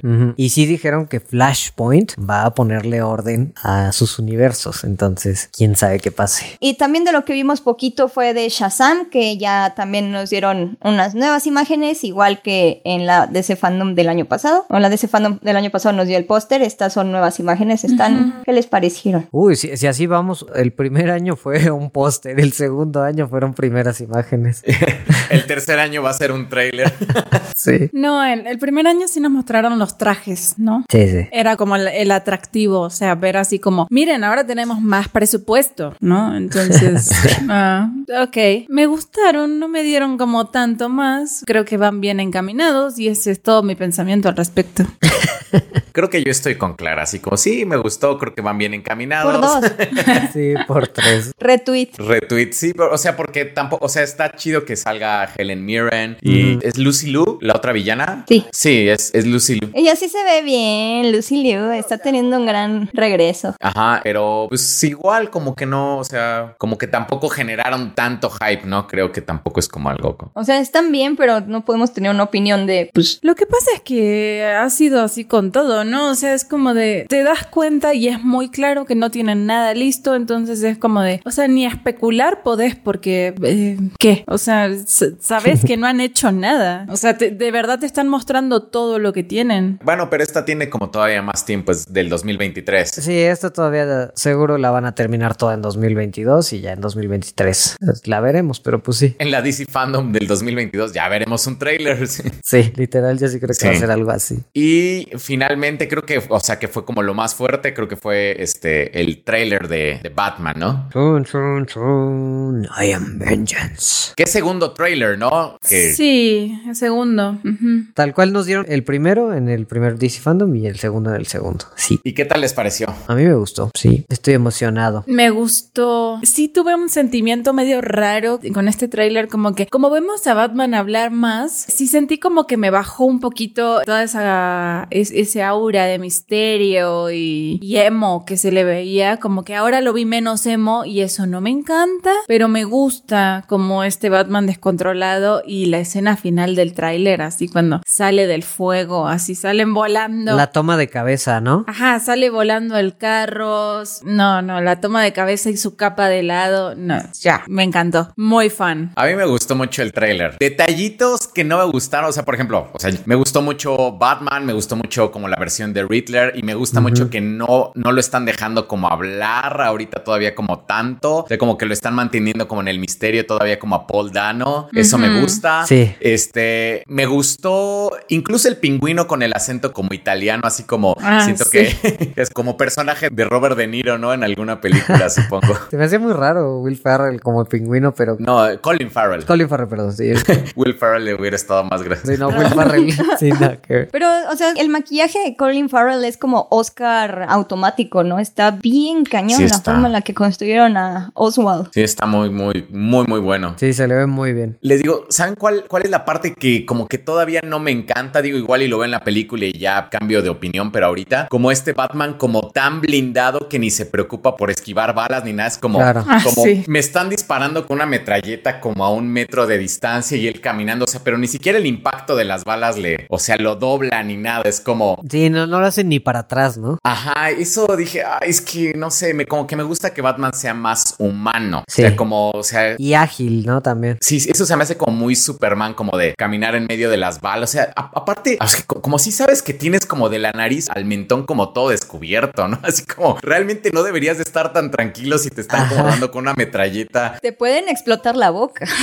sí. Entonces, eso fue lo que no me gustó, pero fuera de ahí, todo me gustó. Fíjate que eso no lo pensé, pero sí tienes razón. También creo que lo dijiste tú, Clara, que lo oyes hablar más, pero no sentí tan bien armado el tráiler para cuando habla, porque por ejemplo, la frase de soy venganza, la verdad es, es bastante ridícula. Si no la construyes bien, como en el primer tráiler, En el primer tráiler se sentía muy amenazante y en esta es como soy venganza. en este estaban como varias tomas con mucha luz y de pronto dice soy venganza y van otras tomas con Está mucha- raro. Entonces se, siente rara. Y también, por ejemplo, cuando está en la cárcel, supongo que con The Riddler, que le dice, ¿qué hiciste? No sé, esas las sentí un poco. What sí, estoy de acuerdo she? de que. Ajá, what is she? Entonces sí, la, la sentí raras las veces que habló, pero fuera eso, la verdad me gustó mucho el tráiler. Yo sospecho que Colin Farrell a Cobblepot lo va a vencer como al inicio de la película y de ahí nos vamos con The Riddler, ¿no? O quién sabe, a lo mejor es como ese personaje que está como, como ahí, como a un ladito, como, Ajá, tratando de aprovechar la situación y entonces nomás como Falcone más o menos. andan. Yo tengo la teoría de que están trabajando juntos y que todo es parte de The Riddler. Es que a mí algo que me gusta del tráiler es que tiene mucho como la vibra de la corte de los búhos. Entonces, como que hay un Ay. montón de, de pistas que te está diciendo que, ok, The Riddler es el que trae como el plan, pero también está Oswald Cobblepot creando un montón de caos en la ciudad. De hecho, las persecuciones, todas las persecuciones son con el pingüino en el tráiler, mientras The Riddler está en la cárcel. Entonces me suena a que The Riddler desde la cárcel se está coordinando o tiene un plan para que desde la cárcel esté el pingüino haciendo cosas o matando gente, porque ya sabemos que ya van a matar al mayor de Nueva York y también al, bueno, también van a matar al comisionado, por eso Gordon va a subir al puesto. Entonces se me hace como una cosa hannibalesca tal vez, o sea, como que le estoy dando como el- la vibra de está en la cárcel y entonces Batman sabe que es el Riddler, pero no puede hacerle nada porque pues está en la cárcel y todo está yéndose al diablo del otro lado. Y otra cosa que a mí me interesa mucho es que este Batman se ve nada en control, o sea, no parece estar en control de nada. Sí, mucho. Me gusta mucho eso. Eso a mí me gusta mucho eso, porque ya verlo así súper blindado, que puede esquivar balas de kriptonita y tal, lo hemos visto en Zack Snyder, lo hemos visto con Christopher Nolan, ya conocemos muchísimo a ese super Batman mecanizado, super armado, eh, ejército en una persona, pero este tiene todo eso y no lo sabe usar, o sea, no lo sabe usar bien. Ajá. Entonces me suena a que de repente es demasiado violento, me suena a que, a que está como luchando con esa parte y más porque por lo que pasa con Selina y con Alfred que también, o sea, hay que hablar de ellos porque se ven muy bien. Sí, sí, sí, sí. Que bien se ven, sí, sí. Sí. Bien, soy Kravitz. De hecho, todo el elenco se ve muy, muy, muy, muy bien Sí. realmente. O sea, Gordon, Selina. Pero tienen como, o sea, ya de entrada ves mucha química entre Selina y Batman y eso me gustó mucho, mucho, mucho. Y Selina diciéndole como, cálmate, por favor, espérate tantito. Y él, no me importa lo que a mí me pase. Soy la venganza. No, pero eso que dices, Beca, me gusta mucho porque de hecho lo hablaron en el panel y ese panel sí me, bueno, me gusta ver hablar a Matt Reeves, que siempre me sorprende que no hable con un mega acento británico porque tiene como cara de... Toda la pinta, sí. Ajá, tiene toda la pinta y luego habla bien gringo. Pero me gusta cómo hablaron. También Robert Pattinson creo que fue el que dijo que le interesa mucho interpretar esta versión de un Batman joven, cero en control, donde todavía todas sus peleas son personales y no sabe por qué está luchando, pero sabe que tiene que seguir luchando. O sea, eso me encantó. Como ah, sí quiero ver este Batman en sus años formativos como Batman, pero que pues está en una etapa cuasi adolescente donde todavía no sabe por qué es Batman. Como Ricky Ricón, pero con muchas armas. Como Ricky. Ricón con muchas armas. Es que, o sea, me gusta como esto que están proponiendo porque es como es un Batman que recién está empezando, pero que ya está totalmente fuera de control. O sea, no es el Batman que lleva 25 años haciendo esto y ya se salió de control así fuerte, ¿no? O sea, o ya no sabe qué es el bien, qué es el mal, y como que en un inicio eh, tenía muy claras las cosas y ahora ya no. Sino es como desde el inicio ya está perdido. Y me gusta como ese approach. O sea, si les gusta ese enfoque como de un superhéroe Sí. que va como aprendiendo y todavía no es como el Sí. superhéroe icónico que conocemos. sí. Que empieza con el pie izquierdo. Ajá, sí. Me suena Man of Steel, ¿eh? No, lo que pasa es que me gusta cuando lo hacen bien. Ni siquiera la has visto, no puedes saber. En primera, uno, cuando lo hacen bien, sí. En segunda, no es tanto eso, sino que estamos acostumbrados a ver un Batman que ya es Batman. O sea, que Sí, ya sí. siempre es perfecto y que tiene todos los planes y que siempre lo resuelve todo y que siempre está bien y que siempre es el salvador y bla. Y ahorita tenemos básicamente a un niño. O sea, es un niño rico que lo que quiere es vengarse de la muerte de sus padres y que todo lo está respondiendo con violencia. Porque siento que tiene como esa altivez de yo te voy a arreglar. Y eso está chido. Y sí está muy chido, o sea, sí es un lado de Batman que no hemos visto en el cine y está súper interesante que este Ajá. personaje, a pesar de que ha tenido tantas versiones, que cada una ha tenido como un enfoque particular y que han sabido como encontrarle como otra cosa. O sea, por ejemplo, esto del Batman como cero en control y todo, que no es como este Batman que, que ya lo sabe todo, super zen y todo, eso se me hace un, un enfoque muy chido, sí. Sí. Sí, bueno, todo depende también de cómo manejen a su Bruce Wayne. Espero que también que nos den como otra. Parece que sí, o sea, como que lo poquito que vi, como que se ve Robert Pattinson más como de, oh, sí, soy un niño rico que Ajá, ama las ajá. cámaras. Eso me gusta porque casi no hemos visto esa parte de Batman. Últimamente solo en DC Superhero Girls. de que su fachada de Bruce Wayne tiene un reality donde lo filman siendo Bruce Wayne. Muy gracioso. Oh, no lo he visto. Pero sí, o sea, yo la verdad le tengo mucha fe y ganas a esta peli, porque sí, sí creo que va a ser una propuesta muy distinta. El Riddler de Paul Dano, o sea, no he visto nada y ya se me hace que sí va a ser muy atemorizante y va a estar muy bueno ese villano. Es que creo que justo eso, ¿no? Como que bastante bien con... Sobre todo en el primer tráiler. O sea, la, la verdad siento que el panel como que lo que me trajo fue al año pasado. Jugaron mucho con el misterio y con lo oscuro y como con así. Y la verdad sí, sí me da gusto. Espero ver un poco más como de la parte detectivesca, que siento que va a estar como en el limbo ahí entre Bruce Wayne y Batman. Y por lo que entendí del panel, sí vamos a ver mucho Bruce Wayne, porque, o sea, este Batman nunca está como en control de cuándo es Bruce y cuándo es Batman, y como que la línea no la tiene muy clara. Ah, eso suena muy bien. Eso me encanta. Eso me gusta. Si en un punto de la película muestran a la corte de los búhos, en serio, sí, eso ya sería como la cereza del pastel. O sea, tengo unas ganas de que aparezca la corte de los búhos en una película porque es- se me hacen como los mejores villanos que se han hecho como, o sea, de los nuevos de, de Batman. Se me hace que tienen Sí. muchísimo esos personajes así. Los amo, los amo. sí. Pues yo he visto como muchísimos rumores por todos los indicios que hay, ¿no? Pero no sé. Que tendría sentido también por la serie de Gotham. O la serie centrada en el departamento de policía de Gotham que van a hacer. Porque ya, ya todo Mm. tiene. O sea, la corte de los búhos ya está como más ligada al lore de Ciudad Gótica. Ajá. Entonces, eso estaría padre que los pusiera. Sí. Y otra cosa que, que me pareció muy importante, que también va un poco de la mano con lo que hablábamos hace rato, es el, creo que lo mencionamos con Flashpoint, bueno, que no es Fla- Flashpoint, justamente. No es Flashpoint, que Que no ajá. Es como todo lo que decía esta Zoe Kravitz, de que le están tratando de dar como otro enfoque, como a mí me sonó a speech así como de, yo sé que ustedes han leído todo sobre estos personajes, pero estamos tratando algo nuevo. No me vengan con, esta no es la Catwoman que nosotros queremos, la que conocemos, no sé qué. Se me hizo como mucho así, justificando desde el inicio como, van a ver algo distinto. Yo sé que han leído todo y que ustedes son re expertos en todos estos personajes, pero les proponemos esto. Y está chido ver algo distinto, o sea, porque, o sea, inspirado en los cómics, pero que realmente sea una historia que no hayas visto en los cómics. Eso, eso me gusta, sí. Ajá, exacto. Y Zoe Kravitz como Catwoman, la verdad es que me late mucho. Me, me agrada, me, me da el feeling. Sí, también, cañón, cañón. De hecho, te da como más el feeling de Catwoman que las otras Catwoman. Sí, Anne Hathaway, o sea, no, como...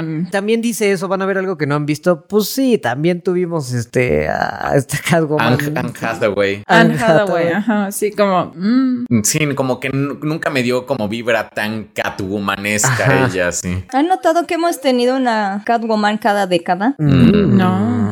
En el 92 fue Michelle Pfeiffer, en 2002 fue Halle Berry, en 2012 fue Anne Hathaway y en 2022 era Zoe. Y Halle Berry, ya ni me acordaba, ¿no? ¿De qué hablas, Beca? Eso no existió, eso no sucedió. Aquí yo me acordaba más de la de Michelle Pfeiffer, que sí no me gusta que sea tan loca, porque sí le quita la parte de, no sé. A mí sí me gustó en esa película Michelle Pfeiffer, como que tuvo más, sí, sí, a mí sí me gusta esa, sí. Aparte para la época sí era algo como... Bueno, sí, y queda muy bien, sí. Iba mucho en contexto, la verdad, y sí era como muy icónica y como así. Las demás como que sí apelaban mucho a una sensualidad que creo que sí, ok, va, pero no sé, como que dependían mucho de la actriz y como que el personaje no estaba como tan bien desarrollado. Creo igual que este personaje a mí se me hizo por el tráiler, que también depende mucho como de la sensualidad y el sex appeal de Zoe Kravitz. Entonces no me gustaría ver un personaje que es así pura, pues eso, su sensualidad, ¿no? Y que lo desarrollen bien, que tengo toda la esperanza en Matt Reeves, pero bueno. Halle Berry volvió a arruinar las cosas, no se estrenó en 2002 su película, se estrenó en 2004. Oh, diablos. Demonios, tenía que ser la, la que rompe eso. Pero ya, ya fuera de broma, a mí sí me, emociona mucho Halle Berry. Ah, digo, a mí sí me, emociona mucho Soy Kravitz, porque sí suena, es que es la primera vez también. Yo así como estamos haciendo casting para una nueva miembro. no, no, miembro. Del podcast. Del podcast.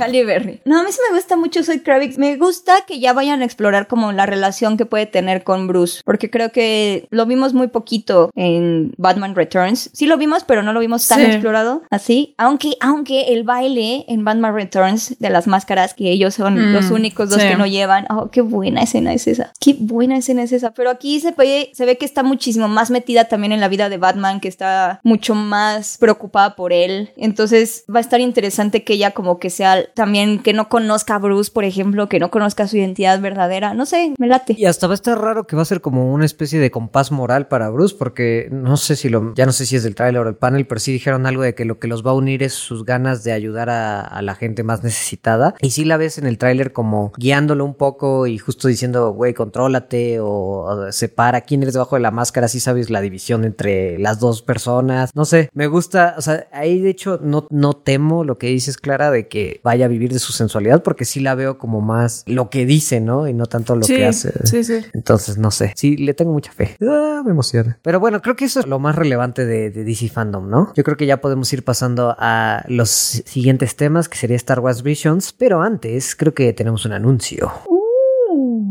Entonces, bueno, es momento de presentar a la ganadora, sí, es una ganadora del concurso, eh, bueno, que organizamos con nuestros amigos de Deseor, en la cual esta ganadora se va a llevar una tarjeta de regalo para que compre el hot toy guiño guiño que quiera de la tienda de Deseor. Entonces, la ganadora es... citlali.rea, o al menos así está en Instagram. Uh, felicidades. Citlali, Citlali. Vamos a leer su historia, ¿no? Sí. Sí, vamos a leer su historia. A ver, ajá. Que para quienes no sepan, el concurso se trató de hacer un shipeo entre dos personajes, que cuál shipeo sería como muy hot y mandarnos como sus justificaciones. Entonces vamos a leer cuál fue como la respuesta ganadora. Igual si quieren lo leo yo, pero necesito que aquí Becky el becario nos ayude con, eh, bueno, poniendo música sensual, así como como... De motel, así como... Sí, así como algo que se, no sé, mi corazón encantado de, de Dragon Ball GT, algo así sensual, ¿no? Bueno, eso es lo que yo uso. ¿Ustedes qué usan? Esa es mi música de mood. Esa es mi música de mood, sí. Sí. Bueno, no sé, Becky. Sorpréndenos con algo. Sí, sorpréndenos. Sorpréndenos con algo sensual. Sorpréndenos. Ok, ahí va. Es sobre Harley Quinn y Superman. Entonces, Harley Quinn y Superman sería una pareja que pagaría por ver. Él es la representación del Boy Scout, del niño bueno, pero también tiene cierta de bomba de tiempo, como si estuviera en espera de alguien que sepa apretar sus botones adecuadamente. Emoji travieso. No me interrumpan cuando estoy hablando de manera sexy. Eh, Boy Travieso es un gran detalle. y detonar algo distinto. Por otro lado, Harry ha evolucionado mucho y tiene tanta inteligencia y sensualidad. Ahora mismo le empiezo a mirar como alguien con más asertividad y sentido de agencia, capaz de dar mucho más amor y ternura si encuentra un lugar seguro para ser ella con toda su intensidad. Emoji de fuego. He aquí mi fanfiction particular que podría convertirse en un ensayo si el espacio no fuera tan limitado. Soy Mariano Osorio y estás escuchando Amor 95.3. Muy bien, Citlali. Ojalá luego nos mandes el ensayo completo sobre Harley Quinn y Superman. Fuiste la ganadora. Hasta nos puso una imagen ahí, ¿eh? Sí. Ajá. No es una imagen gráfica, pero, pero sí, nos mandó hasta como... Es una imagen donde en el cómic conviven. Sí. Es una pareja muy interesante, sin duda, como para ver. Y pues Citlali se lleva su tarjeta de regalo para comprar sus hot toys. Pero bueno, pasando de historias así románticas y calientes, supongo, que hemos recibido y que hemos estado leyendo, vamos a pasar a, a otras historias, a reseñar Visions de Star Wars, que también son como estas historias separadas, que es como una antología de Star Wars animada, japonesa, como que lo que entendí yo, a ver si estoy en lo correcto, es que... Y también, si me permites, Clara, también tiene historias muy calientes. Hay unas que es como, ¡ah! Ajá, hay algunas historias Y vamos a hablar con un poquito de spoilers, pero realmente no son como capítulos spoileables. Este, realmente, Ajá. más bien hablamos por arriba de todo, ¿no? Sí, pero lo que entendí yo es que diferentes estudios de Japón hicieron cada uno de los capítulos, ¿no? Eso, entonces, por eso, esto sí es una antología, a diferencia de What If, esto sí es una antología de... Y son historias que no son canon, entiendo, porque cada quien se inventó lo que quiso, hizo con toda la historia y el background que tiene Star Wars, tenemos estas historias. ¿Qué les pareció? ¿Les gustó? A ver, yo, o sea, por ejemplo, si, si ustedes me han visto como por ahí opinar, sabrán que yo no soy como un gran fan de Star Wars y la verdad tenía mucha flojera de ver esto de Visions, pero hay algunos cortos que sí me gustaron mucho. Hay otros que están como super X, pero la verdad es que hay algunos cortos que sí me gustaron mucho, particularmente algunos como que mezclan como este tema de Star Wars como con el Japón feudal. Esos me gustaron mucho porque hace un match súper bueno, o sea, así es como Como el primero, ¿no? como el primero, es el mejor, el primero. Y el último, el penúltimo me gustó mucho también. el del anciano. No, el del anciano no, es, fue después del anciano. Ahorita, ahorita lo busco. Necesito una lista. pero- A mí lo que se me hizo padre es que como exploran de manera diferente la onda de la fuerza, como que te meten la idea de que hay un montón de personas que son sensibles a la fuerza que no necesariamente están buscando ni un camino Jedi ni un camino Sith y como que están ampliando un montón la... como que ya te están dando un poquito más de, mira, este es el universo de Star Wars, no todo es la historia de los Skywalker, eso se me hizo bien chido y por eso me gustó, me gustó mucho el episodio de la banda de Java de Hot, se me hizo muy bonita por eso, es como... A mí se me hace el peor episodio de todos, de todos. Lo, lo odio horriblemente. Me pasó lo mismo. Está muy bonito. A mí sí se me hizo como de los más malitos. Está o sea, o sea, tiene como, es que, o sea, justamente tiene como esta onda como, ay, no sé, como de, de anime más como para adolescentes. Ándale, y de repente está tocando la banda y es como, todos están como gritando como, wow, aunque la canción pues no está tan chida, ¿no? Y entonces como, pero es como Ajá. cliché como de anime, cliché como de televisión de que toca una banda y es como, wow, to- o sea, no sé, como, Ajá. no sé, como... Pero no. también eran como el estilo chibi, o sea, el- venías aparte Sí. creo que del primero, creo que es el segundo justo, y venías del primero, que el primero es una obra de arte. El Ajá. primero es una joya. Sí, sí. el primero está buenísimo, buenísimo. La animación del primero es increíble. O sea, es que me, me gustó Star Wars Vision porque tiene como todo esto. Aunque a veces sí, en algunos episodios no funciona mencionan, pero al menos como Sí. que sí exploraron y experimentaron y eso estuvo chido. Sí. Exacto, creo que eso fue lo que a mí me gustó, como ver el tema como de la fuerza y como de todo este tema en gente como normal, o sea, como Ajá. justo eso, ver fuera de, de los Skywalker como gente que de verdad dicen, ah, sí, este, los Jedi existen, ah, ok, Sí. pero la fuerza está ahí, ¿sabes? O sea, el bien, el mal, el, o sea, todas estas estos conceptos que tocan en Star Wars que siempre van alrededor de los Skywalker y, y todo. O los Palpatines, sí. Ajá, bueno, sí, también. O sea, O los Skywalkers Palpatines. bueno, pero ponerle la realeza, digamos. Digamos la realeza de los buenos y los malos. Como ver un poquito fuera de eso, como eh, gente, incluso con una moral no tan bien definida como en las películas o así, como que es bueno, es malo, su sable es azul o es rojo, es... mm, Por ejemplo, el, el capítulo del sable neutral, este que va agarrando color, me gustó mucho ese concepto de este sable que como que agarra el color en vez de dependiendo del, del cristal Kyber que uses, sino de como la moralidad de la persona. Y de pronto ves uno morado que es como en el medio de azul y el rojo. No sé, o sea, tiene cosas buenas. Ese capítulo me gustó mucho, el del Sí. noveno Jedi. Sí, ese me- se me hizo muy chido. Que es el de Simu Liu, ¿no? También en ese sale justo Simu Liu. ¿A poco? Sí, es la voz. Ay, no sabía eso. Ah, no, ni idea. ¿Quién era? Es la voz, la voz de del dude este. ¿El padre o el Jedi? Ajá, del padre. Ah, el padre. Ah, ok. Sí, y estuvo bueno, como dicen, ver un montón de gente en distintas situaciones teniendo una conexión con la fuerza y a ver si eso no hace enojar a los fans, ¿no? Les molesta que de pronto alguien que no venía de ningún lado tenga poderes mágicos. Digo, aquí todos son Mary Sus y Gary Sus bajo ese estándar, ¿no?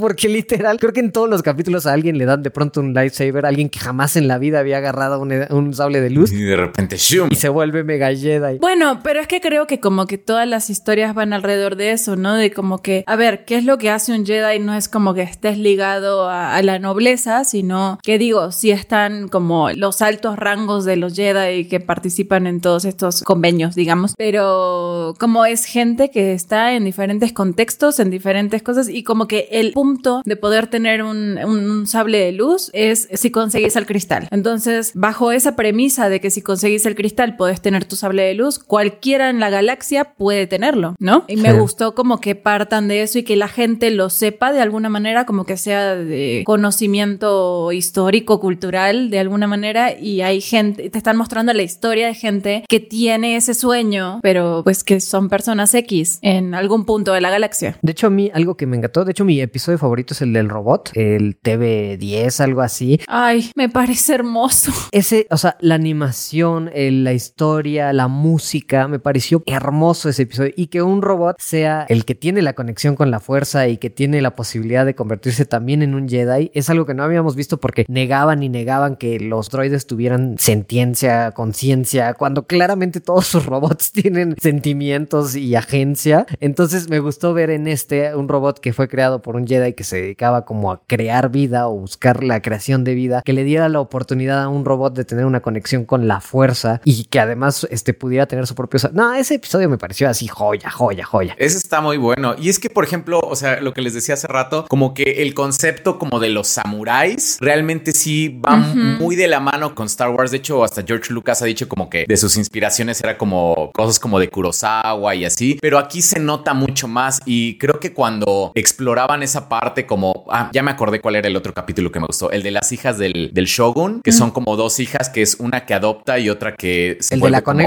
Como si... Ándale, ese me gustó mucho. Ese me gustó mucho también. Ese me gustó, me gustó la historia, pero me sacó un poco como el lado furro y dije, no, esto no, no es para mí, no. Como que no logré conectar con la conejita, pero la historia está muy bonita.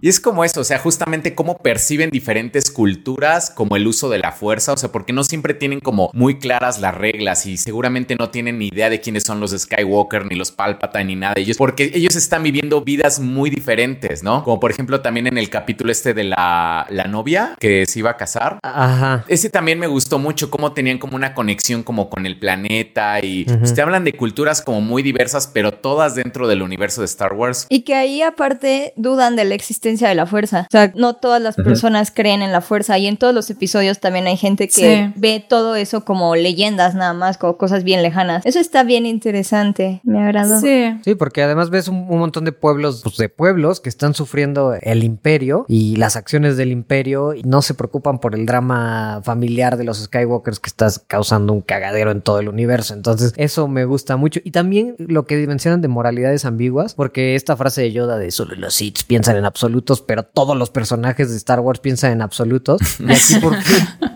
y aquí por fin vimos grises, o sea, en, justo en el de la coneja, pues al final su hermana se va y, pues no es como que gane el bien, se queda muy ambiguo. Y en el último episodio, como también ver ganar al mal, está muy bueno. Está muy bueno, sí, sí, sí. Ajá, ese me gustó. El último creo que es como de mis favoritos, la verdad. La música del último es increíble, o sea, es de verdad te remite a algo muy, muy japonés, justamente, ¿no? Pero además deja tú lo anime, lo cultural, o sea, sentís que te estás adentrando en la cultura japonesa. Yo no sé ustedes cómo lo vieron, pero a mí me dijeron desde el inicio tenés que verlos en japonés porque todo te hace mucho más clic y sí, absolutamente, totalmente, hay, hay, que verlos en japonés. A mí no me dijeron eso y yo los vi así como venían este, en inglés, pero ya después sí dije, sí, tal vez debía haberlos visto en japonés. Es que en inglés entiendo que tienen un cast como muy reconocido, ¿no? O sea... Sí, Neil Patrick Harris sale en el de los gemelos. Ah, es Neil Patrick Harris. El de los gemelos, fíjate que a mí no me encantó, como que no me enganchó. Ese no me gustó mucho, sí. Sí. Pero también está muy bueno como el concepto, así como de incluso de dos hermanos que están como en el lado oscuro, digamos, aún así puede haber como diferencias y como que, no sé, me, me gustó. Y esa manera en la que te, o sea, igual no me encantó el capítulo, pero me gustó mucho esa manera en la que te contaron en 10 segundos todo el background de cómo fueron creados a través de unas imágenes así como súper rápidas. Eso se me hizo muy bueno de ese capítulo. Tiene cosas muy buenas visualmente ese capítulo, pero sí como que es el cierre es flojón, ¿no? Bueno, el conflicto también. Lo que pasa es que es pura pelea, ¿no? O sea, me hubiera gustado. Y además es como en, un espacio muy reducido y los personajes pues son solo ellos dos, entonces como que no, no terminas de conectar como en ese... como que la ejecución estuvo rara, pero el concepto, la idea están muy interesantes. Y creo que justamente como lo que tiene Visions, que es, o sea, la libertad que le dieron a cada estudio como decir, haz una historia. O sea, tenés estos elementos, a ver qué, qué te sale. Y creo que salieron cosas muy interesantes. Sí, la verdad es que creo que es de Star Wars, creo que es de lo que más me ha gustado, o sea, del universo Star Wars. Y como mencionaba Clara, como que lo comparaba con What If, aquí sí se siente como una antología, aquí sí se siente que son historias que comienzan y cierran, aunque algunas se quedan como en continuará, pero sí sientes un cierre, o sea, realmente sí te quedas con, bueno, ahí quedó esta historia y si te queda como, o sea, sí te deja como esta satisfacción. No como en Dune. Ah, no, es cierto, es broma. Es broma, es broma. Casi como, pero hablamos luego. Sí, sí, es cierto, no es cierto. Creo que el error también, fíjense que algo que me contaron es que algunos no llegaron más allá del 3, porque el primero está como buenísimo y el 2 y el 3, que es el de la banda y el de los gemelos, es como, ah, ok, entonces el 1 es como el bueno y los otros dos como ya todo lo demás va a ser así. Sí. Entonces hubo varias personas que me contaron así como, oye, cuéntame si está bueno porque yo lo dejé de ver después del 3. Como el capítulo 3 fue como el bajón. Entonces, este, sí, creo que los que menos me gustaron fueron el 2 y el 3 justamente. Sí. El 3 es el de los gemelos entonces. El de los gemelos, sí. El 3 es el peor. Sí. Para mí es el peor. No, para mí el peor es el de la banda. Me parece catastrófico, pero sí creo que es un gran error poner esos dos ahí. Sí. Oh, a mí me gustó más el de la banda que el de los gemelos. Sí, sí yo estoy con Beca. Sí, supongo que me enganchó más. Con el de los gemelos como que no conecté, ya hasta agarraba el celular así como de... Uh. Pero creo que, por ejemplo, los últimos tres, cuatro están buenos. Incluso el del anciano, que no me encantó. Al del anciano no me gustó tampoco, sí. No me gustó mucho, pero creo que también está bien construida la historia y el concepto también está bueno. Es como, pues una persona que eh, así, ah, sentí la conexión con la fuerza y simplemente estoy buscando personas para pelear en la galaxia porque... Ajá, y que se salgan de que todos los malos tienen que ser Sith y que el güey digan, yo no soy Sith, los Sith se autodestruyen, yo solo quiero pelear y soy, me gusta el lado oscuro de la fuerza. Eso me gustó, pero sí, el capítulo es raro y se siente mucho similar a, Obi-Wan y Qui-Gon Jane en Amenaza Fantasma, ¿no? Obi-Wan, total, total, incluso hasta físicamente, ¿no? Ajá, hasta físicamente. Yo dije, es que es Liam Neeson, así, o sea, es, este tipo eh, con el pelo largo en japonés, ¿sabes? Sí, también me pasó eso. Pero bueno, pues la recomiendan? Sí. Sí, yo también la recomiendo, sí. Sí, yo digo que si tienen tiempo, le dediquen y la verdad está muy bonito. Incluso en algunos la música está increíble, o sea, es una construcción en general como muy, muy hermosa. Y si les gusta como todo lo que es la cultura japonesa y esas cosas, creo que está, está muy bello. Sí. Lo que dijo Clara por dos. Sí, por tres. Si quieren, sáltense el 2 y el 3 y así se les va a hacer más digerible. Pero ahora vamos a hablar Duna de... de pasión. Duna de pasión. Ay, ¿vieron, este? ¿Vieron esta? El montaje con... Pero por supuesto, con... Está tan bien hecho, está tan bien hecho ese montaje de Dunas de pasión.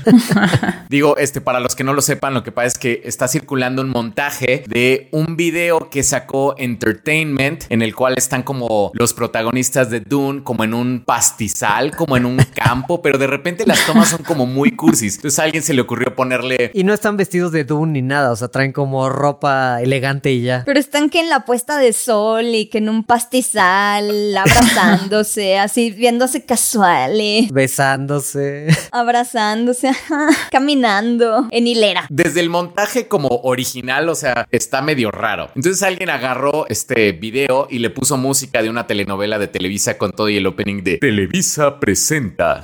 y entonces de ahí sale Dunas de Pasión. Si pueden ver el video de Dunas de Pasión en Facebook, véanlo, está buenísimo. Está buenísimo. No me había reído así en tanto tiempo. Pero es que también las caritas son ridículas. Es que empata perfecto. Sí. Empata perfecto con un promocional de telenovela así cañón.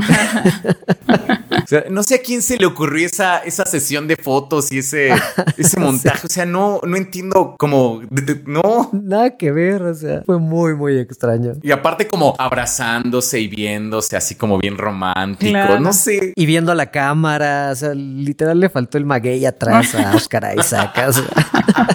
Sí, muy, muy gracioso. De repente por ahí Alejandro Fernández cantando a lo lejos, en un caballo. En un caballo. Sí, ay no. Pero de eso no es lo que íbamos a hablar. De eso no es lo que vamos a hablar. De lo que vamos a hablar es justamente nuestras reseñas y opiniones. Primero sin spoilers y luego con spoilers de la película Dune. ¿Qué tal les pareció? Es muy buena, o sea, es bastante buena, la verdad a mí me gustó, es muy impresionante irla a ver al cine. O sea, a mí me, me gustó bastante y aparte creo que es algo, bueno, ya lo hablaremos a más detalle, pero creo que es un experimento nuevo que no sé cómo vaya a funcionar en, como este mundo de blockbusters cuando ya tenemos cosas como El Señor de los Anillos, pero o sea, es como, no sé, ya, ya hablaremos con eso más a detalle, pero sí es como una obra muy cañona, o sea, sí está, sí es una peliculota muy, muy cañona. A mí me gustó. No sé, o sea, tengo como sentimientos encontrados porque la producción se me hace increíble. O sea, siento que hacía mucho tiempo que no veíamos algo de este nivel. O sea, la verdad es que de verdad, o sea, se lucieron en muchos aspectos. Creo que el cast está increíble. Creo que la fotografía está increíble también. Los efectos, todo ese trabajo está, me encantó. En cuanto a historia, entiendo, o sea, creo que está bien adaptado del libro, por ejemplo. Me gustó. Es que no cambia nada el libro, o sea, es literal la adaptación más literal hecha Ajá, ever, ¿no? ajá. Sí tiene algunas cositas raras, sobre todo, ya lo hablaremos. No, no, no raro, pero es, o sea, es como muy raro que sea una adaptación tan fiel y que acabe justo en el primer arco de... Ajá. O sea, por eso bromeaba con lo del cierre, porque realmente el cierre es cuando la historia de Paul inicia, o sea, literal, es, es el cierre del, del primer arco del libro, del primer libro, entonces es como de, ok. Ajá, No sé, exacto. o sea, es como, ¡ah! siento que la tengo que ver más veces, no sé. Siento que esta película, al igual que El Señor de los Anillos, necesita una versión extendida. ¿Sabes? Como- Más.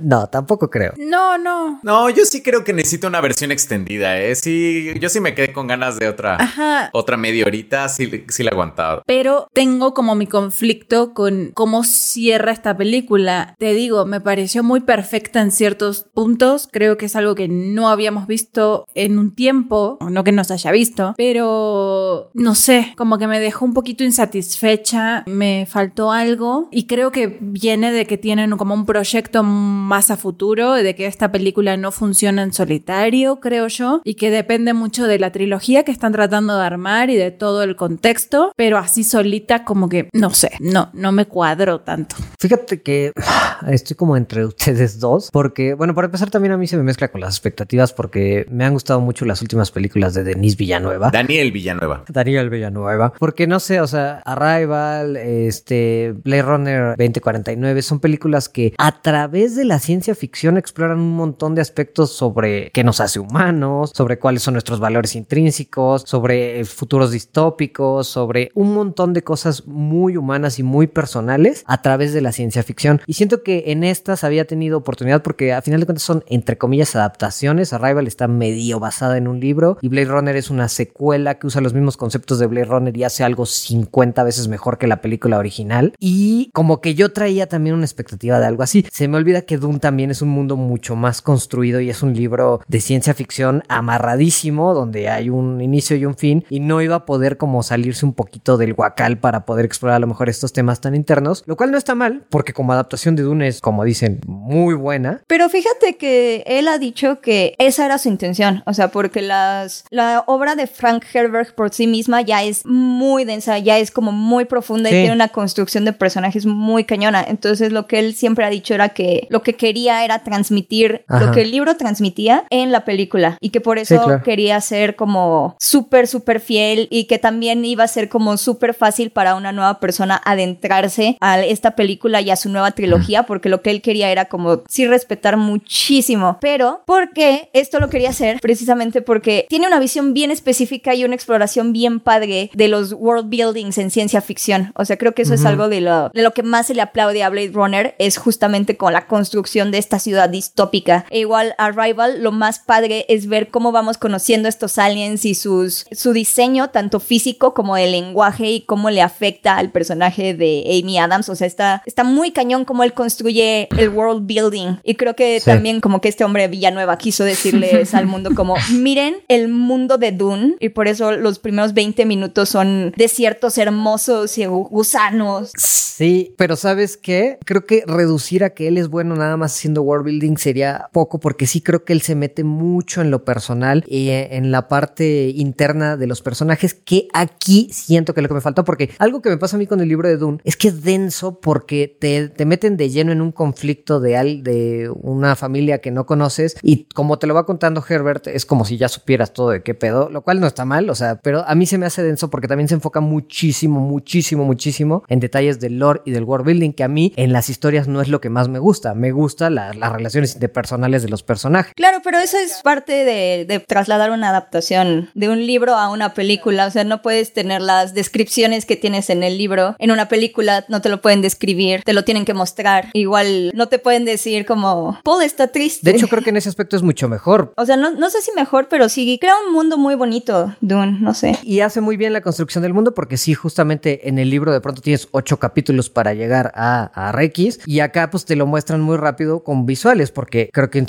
cinematografía pues se puede mostrar un montón de cosas que en el libro llevan siete capítulos y acá en dos, tres escenas te lo muestran de una manera igual de detallista. Entonces, así como en general, o sea, me gusta mucho, hizo algo increíble visualmente, es, una joya verlo, las locaciones físicas están increíbles, pero además de que termina como en que me faltó la continuación, sí sentí que le faltó un poquito en lo personal. ¿Ya te digo? Yo, por ejemplo, yo no he leído el libro, o sea, yo no sabía nada del mundo de Dune, entonces sí fui así como, pues bueno, a ver si le entiendo, a ver de qué es esto y todo. Algo que me gustó mucho fue que a mí me habían dicho que justamente, o sea, justamente como platicabas, Nepal, que el mundo de Dune era una lectura como densa, particularmente como al principio por todos estos conceptos y todo. Y creo que eh, Denny Villan, bueno, Villanueva te los, te los plantea de una manera muy sencilla, o sea, como que todo se va entendiendo y eso me gustó mucho. Que no solamente como la producción es impresionante porque así todo, todo, así como cinematografía, música, o sea, bueno, música hay un detallito que no me gustó, luego se los platico, pero Hans Zimmer inventó instrumentos como para esto, ¿no? O sea, sí fue como, todo fue algo como un nivel de producción, el cast, todo está impecable y me gustó que justamente te dan como todos estos conceptos de una manera sencilla, se te hace como muy digerible la película, incluso como la construcción como de las distintas culturas y los usos y costumbres, todo esto me gustó, pero cuando me decían, oye, ¿te encantó la película? Le digo, es que como que no siento que pueda decir que me encantó porque siento que es como la primera parte de una película que va a durar seis horas o nueve horas. Está genial lo que hicieron, está perfecto lo que hicieron, te plantean quiénes son los personajes, te plantean cuáles como las situaciones, te plantean como todo esto, pero siento que todavía lo mejor no está ahí. Creo que lo mejor todavía está como por venir en la segunda o en la tercera, no sé cuántas planean sacar. Yo lo sentí, ah, bueno, tres. Entonces yo siento que es como una película de, de nueve horas, lo cual no está mal, simplemente pues esta primera parte me gustó, creo que cumple su objetivo, pero tampoco es como que haya visto como una parte que yo haya así como me haya desvivido ahí en el cine de, oh, está pasando esto, así como por algún personaje. Por las secuencias visuales y todo eso sí, pero por algún personaje o por lo que le ocurra a algún personaje, todavía no. Como que apenas siento que los están construyendo y pues está bien, simplemente hay que ir pensando en eso, que es como la primera parte de una trilogía, ¿no? Y que la historia va a estar completa pues hasta que tengamos las tres. No, dos, iban a ser dos en total. Ah, solo ¿Dos? dos. Ah, bueno, dos. Sí, es primera y segunda parte nada más. Asumí que iba a ser trilogía. Que supongo yo que van a sacar más, porque finalmente, o sea, que son tres libros, este como que te deja medias, o sea,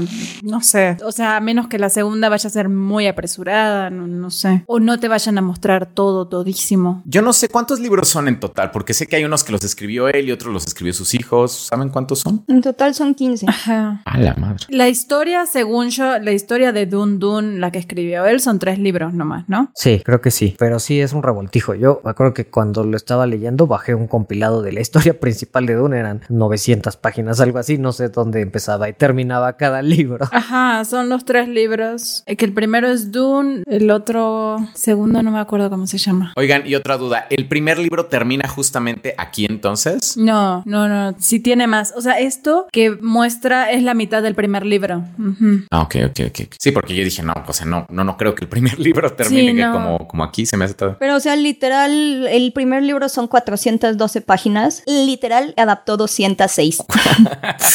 wow, qué chido. Ajá, sí, exacto, exacto. Y de hecho, la mitad de eso es, o sea, justo lo que decía Nepal un poco, de que en dos, tres escenas te muestra algo. La verdad es que siento que no, la mitad de la película es cómo llegan a Arrakis y toda esa preparación. Y literalmente son la mitad de esas 200 páginas. O sea, las primeras 100 páginas del libro es todo el contexto de quiénes son los Harkonnen y, y qué es Arrakis y qué es la especia y escenas de Paul y por qué es importante y la cosa de la caja y como todas esas cosas. En el momento en el que pisan Arrakis, esas son las primeras 100 páginas del libro, más o menos. Bueno, y nada más para quien no sepa de qué se trata Dune, se trata de una familia de ricos en un imperio intergaláctico que gana la licitación para que le den la concesión de minar una especie. Se la imponen, ¿no? Se la imponen. Sí, Sí, un se poco le que se le imponen, sí. imponen, ajá, de una especie, especie me refiero Especia. a especias. Especia. Ajá, especia, que vive en la arena de un planeta que se llama Arrakis. Soy malo con los nombres, así que me corrigen si me equivoco. Y esta especia es muy importante, uno, porque tiene facultades que si la inhalas, pues te da experiencias sensoriales. eh,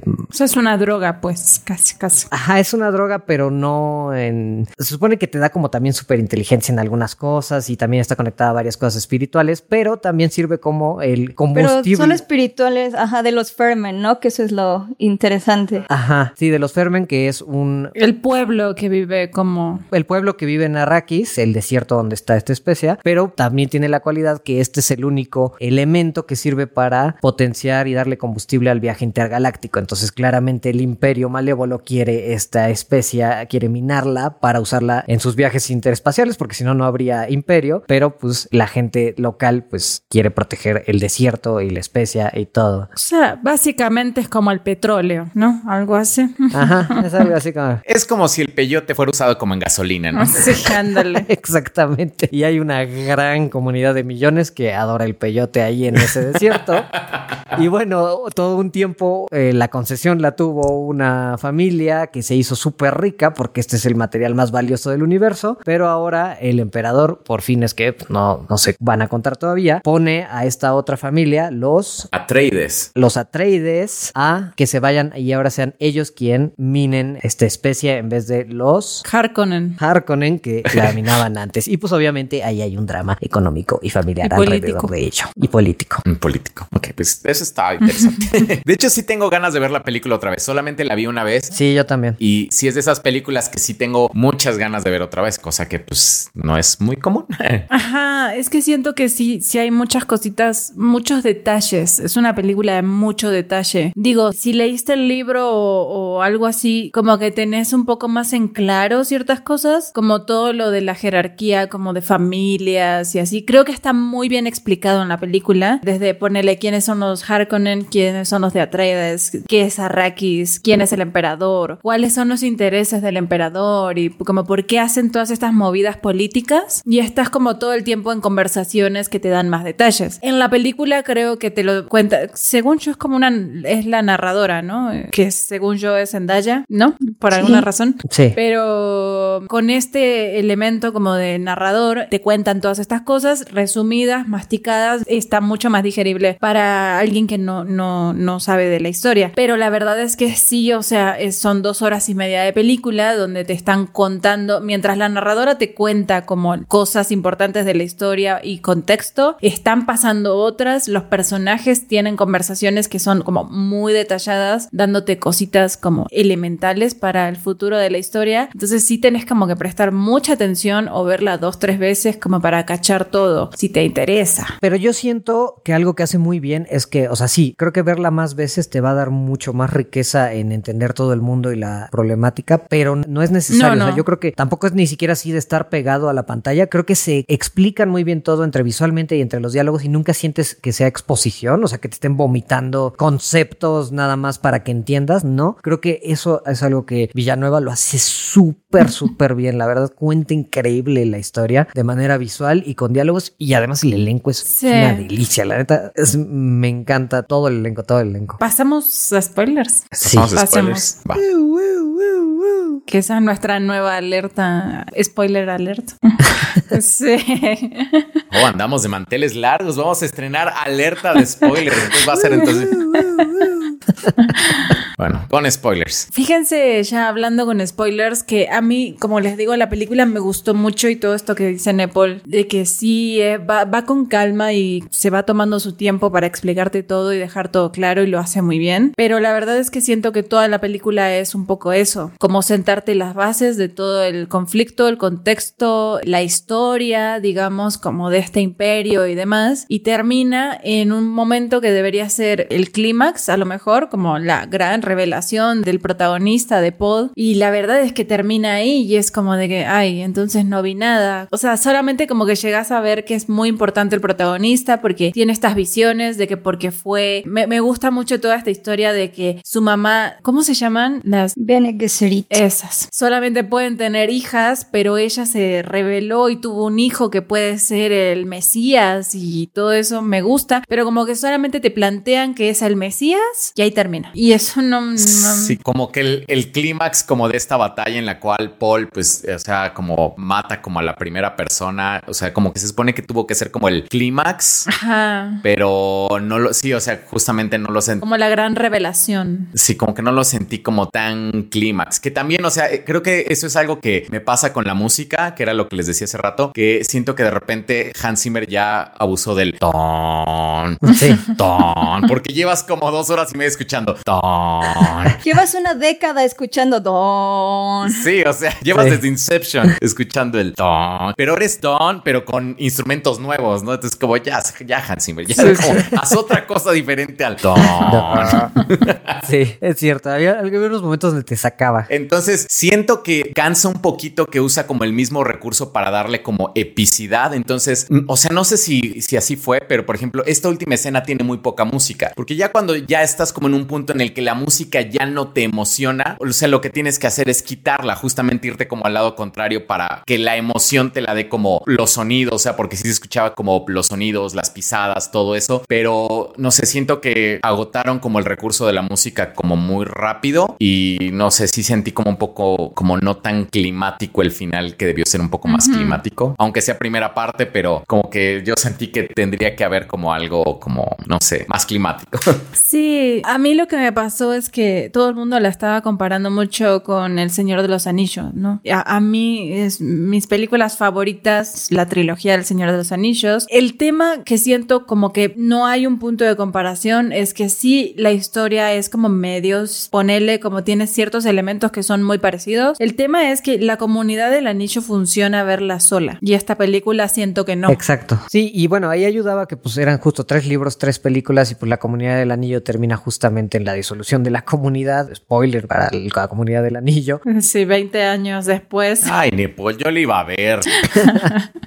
Y pues cada una de las películas pues tiene sus, hasta sus tres actos como definidos y como sientes el clímax. Y aquí sí justo siento que no hubo clímax. Y yo me empecé a desesperar un poco ya como a las dos horas que digo, eh, vamos a como ver un cierre en algo o no, ¿no? Y pues no, como dicen, termina como en lo que sigue. Me emociona mucho ver la que, la que sigue, obviamente. Y no es que no disfrutar el camino para nada, porque de verdad es una joya ver esta película. Pero sí entiendo, entiendo totalmente eso del final. Sí, es que como que a mí se me hace raro que acabe como en el primer arco literal de Paul, porque acaba pues a la mitad del libro. Entonces no puedes hablar como de un cierre para la historia de Paul porque apenas está empezando. Entonces como que el punto de la película es ver cuando se conecta con Zendaya, pero está extraño porque al principio de la película te dicen que Zendaya es la narradora, la que te está contando aparte la historia de sus colonizadores, de sus... ¿Cómo, le dice? De sus... No, recuerdo. no recuerdo la palabra, pero sí les dice como de sus colonizadores, de sus invasores, de sus dominadores. Entonces, pero tampoco ves eso porque Zendaya aparece cinco minutos en la película. Claro. Sí. Entonces, exacto. Es como, ok, entonces, como que el, siento que Denis Villeneuve quiso adaptar algo tan al pie de la letra que incluso no decidió poner cosas que se pudieron haber como cortado, pero en aras de crear un humor o un mood, pues, o sea, en aras de de verdad como plasmar la historia de Frank Herbert, pero así como cómo sería. Y eso a mí me parece como una cosa muy interesante porque es algo que no, no han hecho antes. Entonces ahorita van a hacer dos películas, pero va a ser nada más de un libro. Y eso estaría interesante a ver si Dune se volvería, no sé qué opinen, como un nuevo tipo de blockbuster en donde sean como estas mega obras que sean tan grandes como de ver en el cine, pero que nada más van a estar como adaptando la mitad de un libro, pero bien. O sea, no, no Harry Potter o, o, los Juegos del Hambre, bien, así, bien. Y yo, porque sí, o sea, sí entiendo los dilemas morales de Paul están ahí, o sea, la tensión política está ahí, pero como que todo es tan, tan poquito,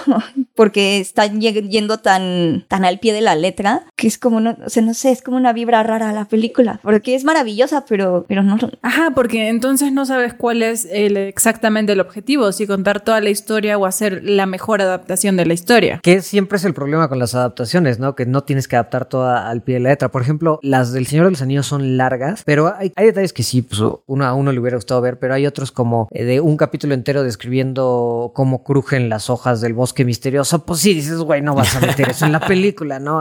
Ajá. O lo de Tom Bombadil, o sea, por más que sea un fan favorite, no sirve en la película y que ya dura casi tres horas. Sí, Entonces, sí, sí. igual la fiesta de los hobbits, bueno. Ajá, exacto. Eh, o sea, lo que yo sentí con esta película es como, imagínate que la comunidad del anillo termina cuando se junta la comunidad. ¿Me entendés? O sea, es como de... ¿Sabes lo que van a decidir? es que esta película me gustó porque todo el mundo sabe lo que va a pasar y nadie puede hacer nada. Ajá. todo el mundo sabe que viene la guerra y que se los van a joder a los Atreides. Todo el mundo lo sabe, hasta ellos, y es como de, ay, pues, pues, pues, ya que, o sea, el único que no sabía que era el elegido era Paul. pero ya todo el mundo está como, ah, pues ya ni. Meme del perrito en llamas, ¿no? el otro día vi un graffiti que decía, el punto es decir, está bueno sin que se note el chale. Siento que esa es la película. Sí. Oigan, una duda. Digo, no sé si, si, si dicen en el, en el libro, pero algo que se me hizo raro fue que todo tuviera como nombres como tan, tan raros, así como de miles de años en el futuro, pero el protagonista se llama Pablito. Sí.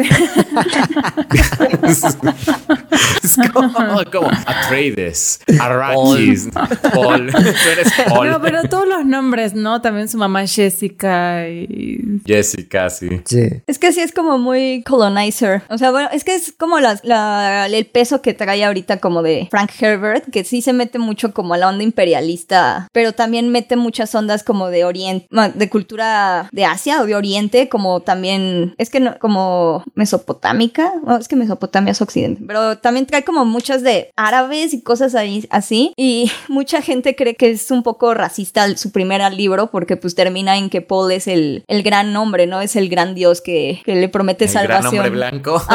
Pero si leyeran los otros cinco libros. Pero incluso en la película sí se siente un poco así, ¿no? Como bien, vino así Jesús a... No, es que mi, mi camino está en el desierto. Y... eh, niño, me gustó igual que este... ¿Cómo se llama el actor? Chamalep. Se ve así como niñito, o sea, porque en teoría Paul tiene 15 años. Entonces, sí se llega a ver Así un poquito más grande, pero así no es como que digas, este, Tobey Maguire, ¿sabes?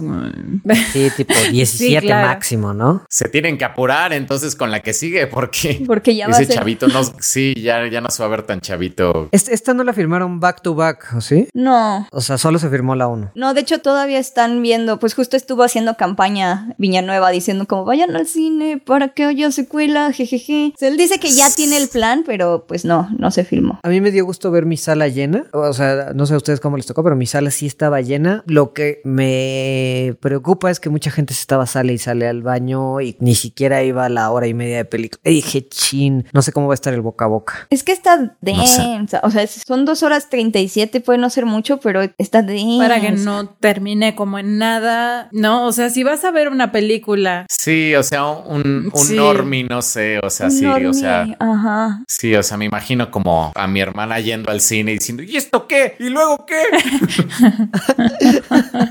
Yo sí la vi con un normie, por ejemplo, que aparte como que no le gusta ir al cine. Y... No. Ajá, como que no, lo- o sea, X. Y detesta la ciencia ficción.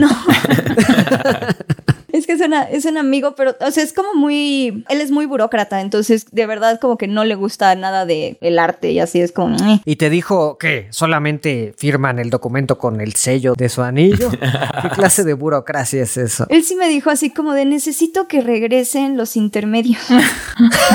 o sea, eso fue como, ¿qué te pareció, Dun? Necesito que regresen los intermedios. O sea, porque él sí le, sí le estaba gustando, le estaba gustando. Me dijo que le gustaban las escenas de acción, las explosiones, que todo estaba bien padre. Las- que sí le gustó como ahí iba como conociendo la historia de Paul, que no le, o sea, que la iba entendiendo y que como que estaba bien, pero obviamente como no te dan un cierre y no te dicen qué onda, pues él sin saber como que se quedó así como está bien, me gustó, pero como que dijo que sí se le Oh. hizo muy pesada, que sí fue como de, ay, un break me hubiera gustado.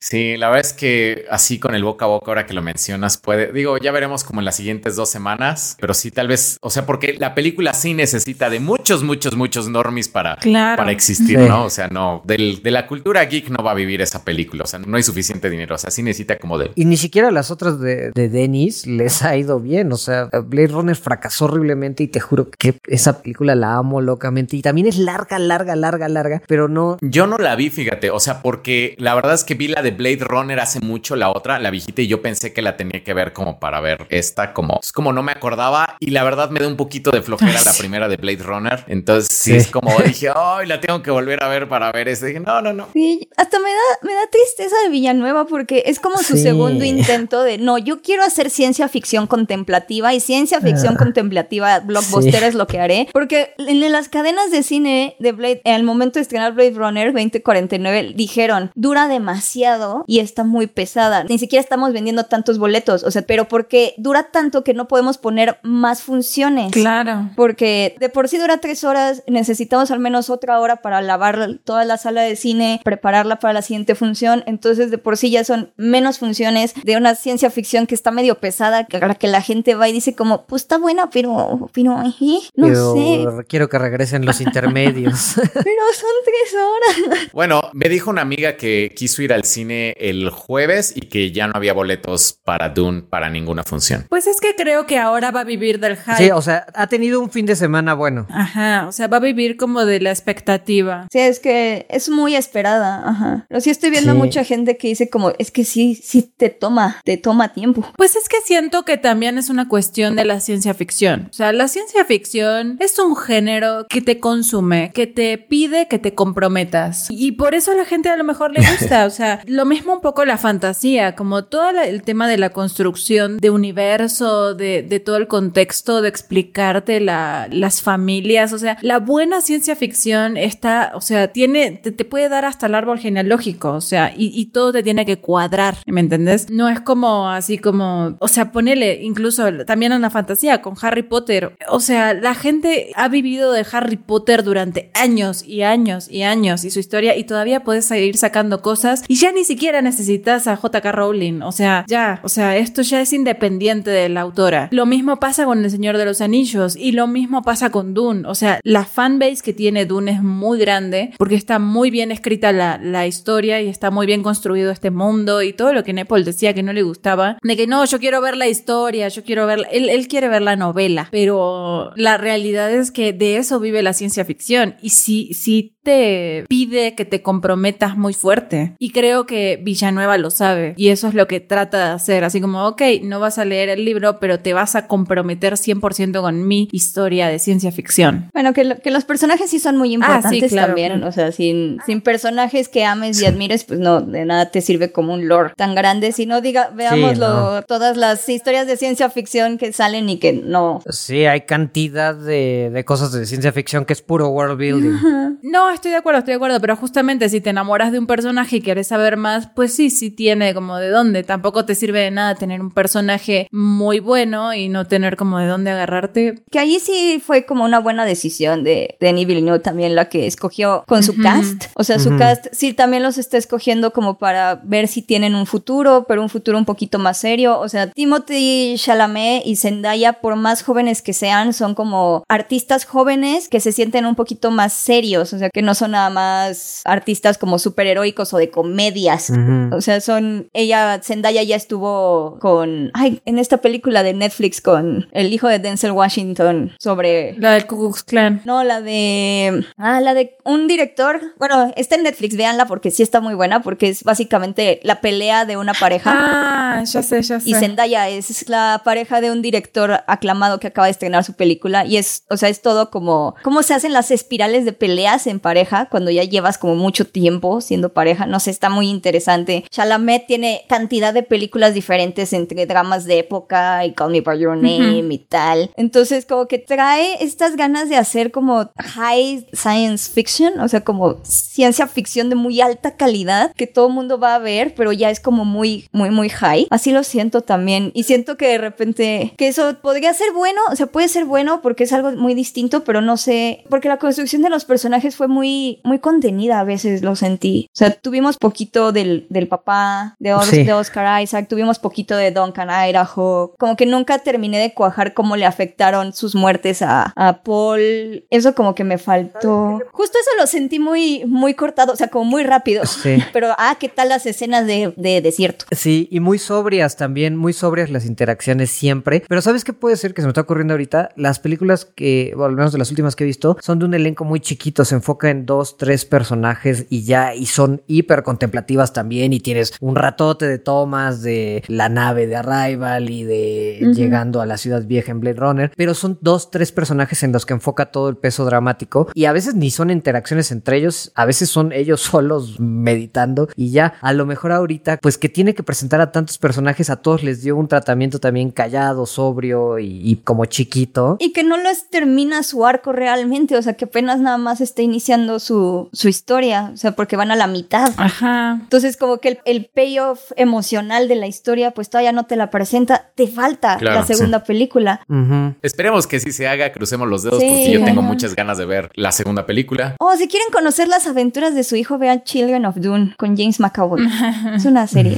¿Ah, sí? Sí, esa también está bonita, está padre, pero es como de los libros 2 y 3 de Frank Herbert. Sí, de hecho, relacionado con lo que decías, Beca, fíjate que por por ejemplo, el único personaje con el que sí, o que me gustó mucho su tratamiento fue el de Oscar Isaac, que es el que se muere. O sea, él sí tiene como su arco así medianamente, como bien como de padre. O sea, la verdad es que sí. A mí su, su escena de muerte es muy buena. Cuando muere es muy buena. Sí. Ajá, y está todo paralizado así, como que trata de matar al varón, pero no lo logra, pero bueno, eh, lo daña y mata a sus secuaces pero al menos se fue con honor y dignidad, que era lo que quería defender. Pero es como lo único que realmente como que cierra y es lo que más me gustó. Porque de todo lo demás como que no. Sí, Sí, y hasta es como, bueno, o sea, creo que la relación más construida es la de Paul y su mamá. O sea, porque pues literal es con lo que- los que más pasan tiempo juntos. Pero sí también es como muy, pues a lo mejor también es por, por la frialdad de los personajes, ¿no? Que es como más, este, te enseño tus poderes y así, pero no, no es como tan personal. Pero tal vez así es como todas las relaciones. O sea, por ejemplo, la de Duncan y Paul, pues es que fueron dos abrazos y, y se murió. Entonces, no sé, o sea, a mí no es que no me guste cómo construye el world building, me encanta, es, es maravilloso y además no es tan complejo, ¿no? hay muy pocos conceptos que entender, sino que sí, siento Sí. que le faltó un poquito ahí en, en esa. Pero, por ejemplo, el tema, o sea, a diferencia como que de con la mamá, con el papá como que sí te dicen así como, ok, es un padre amoroso que lo quiere, pero pues también es como líder político, entonces como que tiene que cumplir con sus responsabilidades y todo, y ya, su historia no va mucho más allá. Con la mamá, si bien sí desarrollaron como bien la relación con Paul, tampoco sabes muy bien cuáles son las intenciones de la madre, ni por qué está ahí, ni sabes que se juntó con su papá como por alguna estrategia política, porque para eso están esas mujeres, que se rebeló hacia su grupo de hermanas y tuvo un hijo en lugar de una hija, que tiene la voz, que le enseña y que está entrenando a su hijo para ser este Mesías, pero fuera de eso no sabes mucho más, o sea, no sabes por qué todo el tiempo está llorando, se supone que es súper fuerte, pero todo el tiempo está en crisis y no sabes si es como su lado materno o su lado de, de esta, ¿cómo se llaman, Beca? De las Benny Gesserit. Esas. Entonces no sabes quién está dominando en cons- constantemente a este personaje, ¿no? Como... O sea, sí te cuentan que están como en conflicto, ¿no? Esas dos partes. Eso sí, como que sí te lo dicen, como que Sí, exacto, exacto. la parte maternal y la de esta. Bene Gesserit. Esa, Esa. esa. Ellos quieren utilizar a Paul para que sea nada más un instrumento de dominio moral, cultural. O sea, está, está muy cañón. Sí, pero como que tampoco terminan de cerrar esa parte. ¿Por qué? Porque el personaje está vivo y tienen que seguirlo relacionando con Paul, ¿no? Los personajes, por ejemplo, el de Jason Momoa, pues sí, o sea, no hay mucho más que construir ahí. Ama al niño y le dio la entrada hacia los, este, los tipos del desierto y ya. Me gustó mucho el gusano. Eso sí, la verdad. Debo decir. papier. Se ve increíble. Y cómo no, sí se ve muy bien. Bueno, ¿la recomiendan ver? Sí, mucho. Sí. Sí, sí creo. Sí. Nada más este sí siento que es algo que te tiene que gustar la ciencia ficción para disfrutarla. Y tienes que saber que es un compromiso, que este es el, Sí. el inicio de una larga amistad. ¿Y qué es la primera película? Ajá. Sí, o sea, yo creo que si vas como pensando esto es como la primera parte, creo que está bien, ¿no? Y como Sí. dicen, ¿no? Que es un compromiso de conceptos y todo, pero no un compromiso que se tiene que asumir de una mala manera. O sea, porque, No. por ejemplo, hay películas que dices, no, pues es que creo que la tienes que ver un par de veces para entenderla así bien, bien, bien, pero dices, es que qué hueva verla dos veces. O sea, la verdad es que aquí no, no me pasó eso. O sea, realmente yo sí tengo ganas de verla una segunda vez para terminar como de entender algunas cosas, porque sí me gustó como para verla una segunda vez. Hay otras con las que no sucede así. Entonces, esta no es una de ellas. Sí, lo único, sí vayan al baño antes y vayan con calma, tranquilos, no tengan nada que hacer y, y creo que se puede disfrutar cañón. Sí, es una película bastante relajada, siento. La acción Sí. está muy buena y la verdad es que es un espectáculo visual. O sea, Sí. y si la pueden ver en IMAX o en la pantalla más grande que puedan. La gran mayoría está con tomas reales, con locaciones reales, no, o sea, hay poco uso de, obviamente sí hay pantallas verdes, ¿no? Pero, pero sí trató de combinar la, una gran mayoría de locaciones reales y se ve increíble, la verdad, increíble. Recomendada, sí. Sí, súper recomendada. Recomendada. Pero bueno, esas fueron nuestras opiniones de Star Wars Visions, Dune, el DC Fandom y todas las noticias de esta semana. En 15 días vamos a hablar de, de Eternals. Al fin se va a estrenar la película de Chloe Zhao. Eh. Le tengo mucha fe, le tengo mucha fe. Esperemos que esté buena. Y pues a ver cualquier tema que se nos pegue, ¿no? Sí. Como siempre. Ahí estaremos anunciando en redes sociales. Síganos en Instagram para que vayan viendo de qué vamos a hablar. Y por favor, Citlali, eh, ganadora del concurso Hot del de hace dos semanas, escríbenos para negociar, bueno, no negociar, para negociar. tramitar. negociar cuánto nos vas a dar de tu tarjeta de regalo. Para ver de a cuánto te sale el premio. Para ver cuánto de tu regalo me quedo. No, Clara, es para ella. A ver cómo dividimos el regalo. No, no, no, este, para, para tramitar tu premio, pues, y que puedas este, hacer buen uso de tu tarjeta de regalo. Espero que ya hayas visto que te querías llevar, pero bueno, que nos contacte a cualquiera de los cuatro, ¿no? Así es. Sí, así que bueno, nos vemos la próxima. Nos vemos la próxima. Hasta luego. Bye.